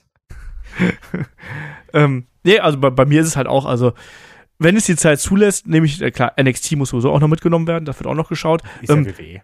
Ja. Ähm, New Japan schaue ich hin und wieder, wenn es die Zeit zulässt. Gerade so die großen Matches gucke ich mir dann an und verfolge das natürlich auch. Ähm, Impact versuche ich auch am Zahn der Zeit zu bleiben, quasi immer das, das äh, mitzubekommen. Hier steht ja nicht, was schaut ihr quasi nonstop. Aber da muss man halt auch einfach sagen, irgendwo ist dann die, die Zeit auch begrenzt. Ne? Also mit WWE und AEW ist man ja schon ganz gut äh, bedient eigentlich, wenn man das alles mitbekommen möchte. Aber klar, ähm, hier mal bei YouTube eine Zusammenfassung oder da mal vielleicht auch mal einzelne Matches oder da auch mal ein Pay-Per-View. Gerade bei Impact schaue ich mir gerne die Pay-Per-Views an.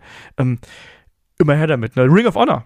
Ich, ich, ganz ehrlich, ich hoffe, dass äh, Ring of Honor, äh, dass die große Ankündigung für ähm, Ring of Honor Final Battle, die jetzt im Dezember sein wird, dass Ring of Honor eine eigene TV-Show bekommt. Weil da habe ich Bock drauf. So. Habe ich keine ähm, Zeit für. Ähm, dann fragt der Flausen noch per Discord, was muss passieren, dass ihr eine Promotion gar nicht mehr schaut? Fragen wir erstmal so. Es sind mehrere Fragen hintereinander, die thematisch nicht zusammenpassen, deswegen frage ich erstmal so. Ähm, David, was muss passieren, dass du eine Promotion gar nicht mehr schaust? Sie muss mich emotional verlieren oder halt kalt lassen, dadurch nicht mehr triggern. Oder aber eine Promotion macht irgendwas, das mir so sehr gegen den Strich geht oder ein absolutes No-Go ist, wo ich dann direkt sage, okay, das war's. Wie soll die Arabien veranstalten? Nee. das, das ist, aber das sorgt dafür, dass man sich emotional entfernt. Ähm, ich wollte auch nur pieksen. Ähm, der, was, macht- was meint der Kai dazu? Eigentlich ähnlich, also muss mich entweder emotional komplett verlieren oder halt gar keinen Wrestler mehr haben, der mich in irgendeiner Art und Weise abholt. Egal ob jetzt Charisma technisch oder Match technisch. Ja. Bin ich auch dabei, muss ich nochmal wiederholen. Dann die Frage, habt ihr schon mal ein paar Bumps genommen, David? Äh, zählt zu Bump dazu, wenn man in Aufgabegriff war? Nee, Bump ist ein Bump. Bump ist, wenn du auf den Rücken fällst. Ja, es- als Kinder halt, äh, als als Schüler, weil der Sportlehrer nicht da war, haben wir natürlich Wrestling nachgemacht und sind halt von diesen Turnkästen aufeinander runtergesprungen mit so einem Flying Elbow und sowas. Aber das zählt, glaube ich, nicht. Ich glaube auch. Kai? Ja, tut verdammt weh. Ja. Schließe ich mich an, habe ich gemacht. Hatte ich nach ein paar keinen Bock mehr. Außerdem aber kann ich, kann ich mich nicht gut koordinieren. Wahrscheinlich heutzutage noch viel. Was? Du willst ja auch nicht durch den Tisch. Nee, ich weiß Aber genau also- ich bei, so- bei sowas verletzen würde. Ich muss aber ganz klar sagen, also man unterschätzt wirklich, wie stark das wehtut. Also ich weiß noch, ich habe mich so aus der Hocke nach hinten fallen lassen, ne? Ja. Und selbst da allein, dass der Kopf dich nach hinten dallert äh, und dir da einfach selber eine Gehirnstörung schlägst, weil du den Kopf nach hinten knallen lässt und, und dann noch da auf dieses überzogene Holz zu fallen. Also ich will gar nicht wissen, wie das ist, wenn man dann wirklich vom Top Rope oder aus aus so einem Fireman's Carry, also aus so einer Altitude Adjustment Position, auch wirklich geworfen wird. Ich habe mich ja wirklich nur fallen lassen und das Ich war schon Kacke. Also, Das siehst du ja auch bei Profi-Wrestlern, so im Adam Page oder sonst was, reicht ja schon, wenn die einfach blöd mit dem Kopf auf die Matte kommen, auf die Matte in Anführungszeichen. Da ist halt direkt die Gehirnerschütterung da, das wird ja einen Grund haben. ja. Äh, ich, kann ich kann zumindest sagen, wie sich anfühlt, wenn man von Alistair Black geschubst wird oder Malachi Black. Macht auch keinen Spaß. Und, und dann, und dann immer wieder ruft, los, aufstehen, aufstehen, dann schubst euch nochmal um und nochmal und nochmal. gekickt? Nein. Ach Mann. Äh, nee, aber, aber da bin ich zum Beispiel dann auch beim letzten, weil dann einfach die Luft aus dem Körper draußen gewesen ist, bin ich halt äh, eher gefallen wie so ein nasser Sack und seitlich und hat mir dann mit danach zwei Tage die Schulter wehgetan, ne? Einfach. Ne? Also das ist halt nicht cool, äh, aber das war eben. ich war ein bisschen vorlaut hier und da. You Äh, fucked up, you fucked up. Nee, es ist, es ist halt einfach das, das, also für mich war das Problem, dass selbst wenn du gute Kondition hast und du fällst da drauf, dir pumpt das halt die komplette Luft aus den Lungen. Ne? Und dann machst du das halt, stehst du auf, machst es nochmal, stehst du auf, machst es nochmal. Irgendwann hast du keine Luft mehr und dann merkst du halt, wie deine Kraft nachlässt. Und damals war ich halt wirklich äh, fit genug. Ähm, aber danach stand auch für mich fest, als ich dann wieder zu Hause angekommen bin, als ich kein Adrenalin mehr im Körper gehabt habe und gemerkt habe, so, ah, Schulter, ah, Kopf, ah, Rücken. So, nee, das mache ich nicht. Ähm, dann die Frage noch, wen würdet ihr gerne beim nächsten Karat sehen, Kai? Ich habe echt überlegt. Ich habe, ich, also das Problem ist auch, dass ich gar nicht mehr so weiß, wer ist, wer ist denn gerade interessant auf dem Indie-Markt. Und also das war ja sonst immer, dass diese größeren Namen da, dass du sagst, ah, den würde ich gern mal sehen, der sollte mal kommen. Ähm, ich, ich merke jetzt auch gerade so durch Corona, dass ich da gar nicht mehr so im Thema bin. Ich kann gar nicht mehr sagen, äh, wen ich gerne sehen würde, weil es da keinen gibt, wo ich sage, oh, den verfolge ich so außerhalb der großen Ligen. Also jetzt auch letztens dieser, wie heißt er, Trey Miguel, Ja. ja, der angekündigt wurde, war auch so, ja, der ist mal bei Impact aufgetreten und ich saß davon und hab mir gedacht, Echt mal bei Impact aufgetreten, der wrestelt da immer noch. ja, oder, oder der tritt bei Impact auf. Ähm, das ist einer von diesen Rascals oder wie die heißen, ne? Ja. Ja. Und auch gedacht ja, ich kenne ich nicht mal. Also keine Ahnung, ich, ich bin da wirklich sehr raus. Also ich bin da ganz simpel und sach, wenn ich da noch dreimal so einen Cara Noir Entrance sehen darf, bin ich zufrieden. Ähm, ich fände jetzt cool. Ich würde gerne Nick Aldis sehen. Da hätte ich Lust drauf. Ach, und natürlich äh, Tim Thatcher, ganz klar. Ja, gut. Ne? Machen wir uns da alle mal nichts vor. Ja, Tim Thatcher wäre, wäre nice. Aber Nick Aldis fände ich cool. Ich würde gerne äh, nochmal Jonah wieder da haben. Das finde ich auch nicht so schlecht. Hä, wer, wer ist Jonah? Bronson Reed. Ach, ach, Jonah Rock, okay. Ja. Ich wusste ja nicht, dass der Perdu seid, sorry. Die Jonah Brothers. Ähm, Den fand ich mega langweilig. Hi, aber ich finde, der hat, der, äh, der, der Vorteil ist ja, der hat ja durch, durch NXT dazugelernt und ich finde, ich finde das cool. Also ich finde auch gerade, weil das mal so ein massiger Typ, fände ich spannend. David, hast du Wünsche? Ich kenne mich dazu zu wenig aus, beziehungsweise bei mir, ich kannte mich immer wenig aus, aber ich hatte zumindest beim Karat immer so das Gefühl, ja, das können, die Wrestler sind frei, die Wrestler sind frei, aber gefühlt sind die halt alle irgendwie untergekommen. Enzo aber die- Amore. Bei Dido ja inzwischen auch äh, bei AEW unter Vertrag. Ja. schauen wir mal. Ne? Das ist ja auch dann nächstes Jahr. Also ich habe mir Tickets ja schon gesichert und freue mich dann auch drauf, da äh, die Tage mitzunehmen. Aber Leute, wir sind durch. Hup, hup. Wupp, wupp. Also ich möchte eigentlich jetzt noch irgendwie so, so einen Karnevalsreim von dir hören. So eine, eine ganze Büttenrede. Eine ganze Büttenrede, unbedingt. Nicht eine ganze Bütterede, nein. Einfach so, so ein schlechter Gag, wo dann die ganzen 50-Jährigen da am, am Tisch so. Äh, Du weißt, dass ich, du weißt, dass ich nie Karnevalist groß gewesen bin? Das stimmt nicht. Du hast immer gesagt, ich gehe feiern und saufen. Ja, stimmt. Das war aber auch der einzige Grund dahinter. Ja, aber das ist auch Karneval. Ist man da nicht Karnevalist? Nee. Karneval besteht ja nur aus Saufen. Nee, also dieses ganze Büttenreden und Sitzungen und so. Ich war einmal in der lachenden Köln Arena und fand's ganz furchtbar. Ich mein, also diese Büttenreden sind dann nur ein Alibi, um halt bei jedem Gag einzusaufen. Ja, aber es ist halt nicht, ja, aber es ist halt nicht lustig. Ich will das, das, also selbst im besoffenen Kopf habe ich das nicht wirklich gut ertragen. Da gibt's so richtig coolen Bauchredner-Humor. Meinem Bauch geht das gut. Ähm, aber ich glaube, bevor das jetzt hier ausartet, äh, können wir hier auch den Deckel drauf machen. Ähm, wir haben, glaube ich, gut die zwei Stunden geknackt. Das stimmt. Das ist doch sehr fein. Und ähm, ja, nächste Woche geht's weiter. Da werden wir garantiert auch äh, die eine oder andere Stunde knacken, weil, liebe Leute, nächste Woche steht ja AEW Full Gear auf dem Programm und äh, da sind wir hier auch in der geselligen Runde wieder vertreten und werden Preview und Review natürlich machen. Preview ähm, wahrscheinlich am Donnerstagabend wollen wir die aufnehmen und ich werde dann schauen, dass ich die so schnell wie möglich online kriege und die Review natürlich dann als Wochenend-Podcast äh, im Verlauf des Sonntags, also rechnet mal Sonntagabend damit.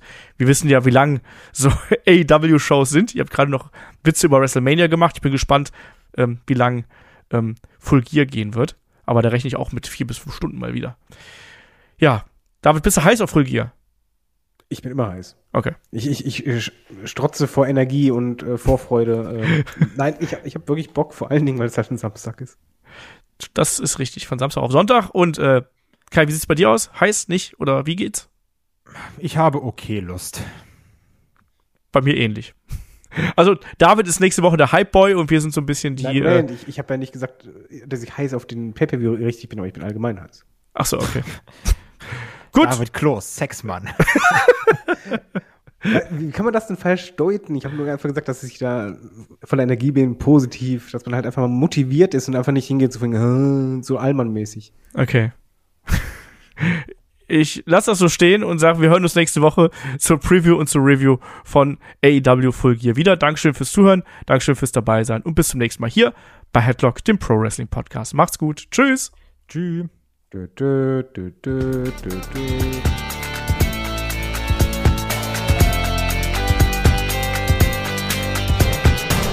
Headlock, der Pro Wrestling Podcast.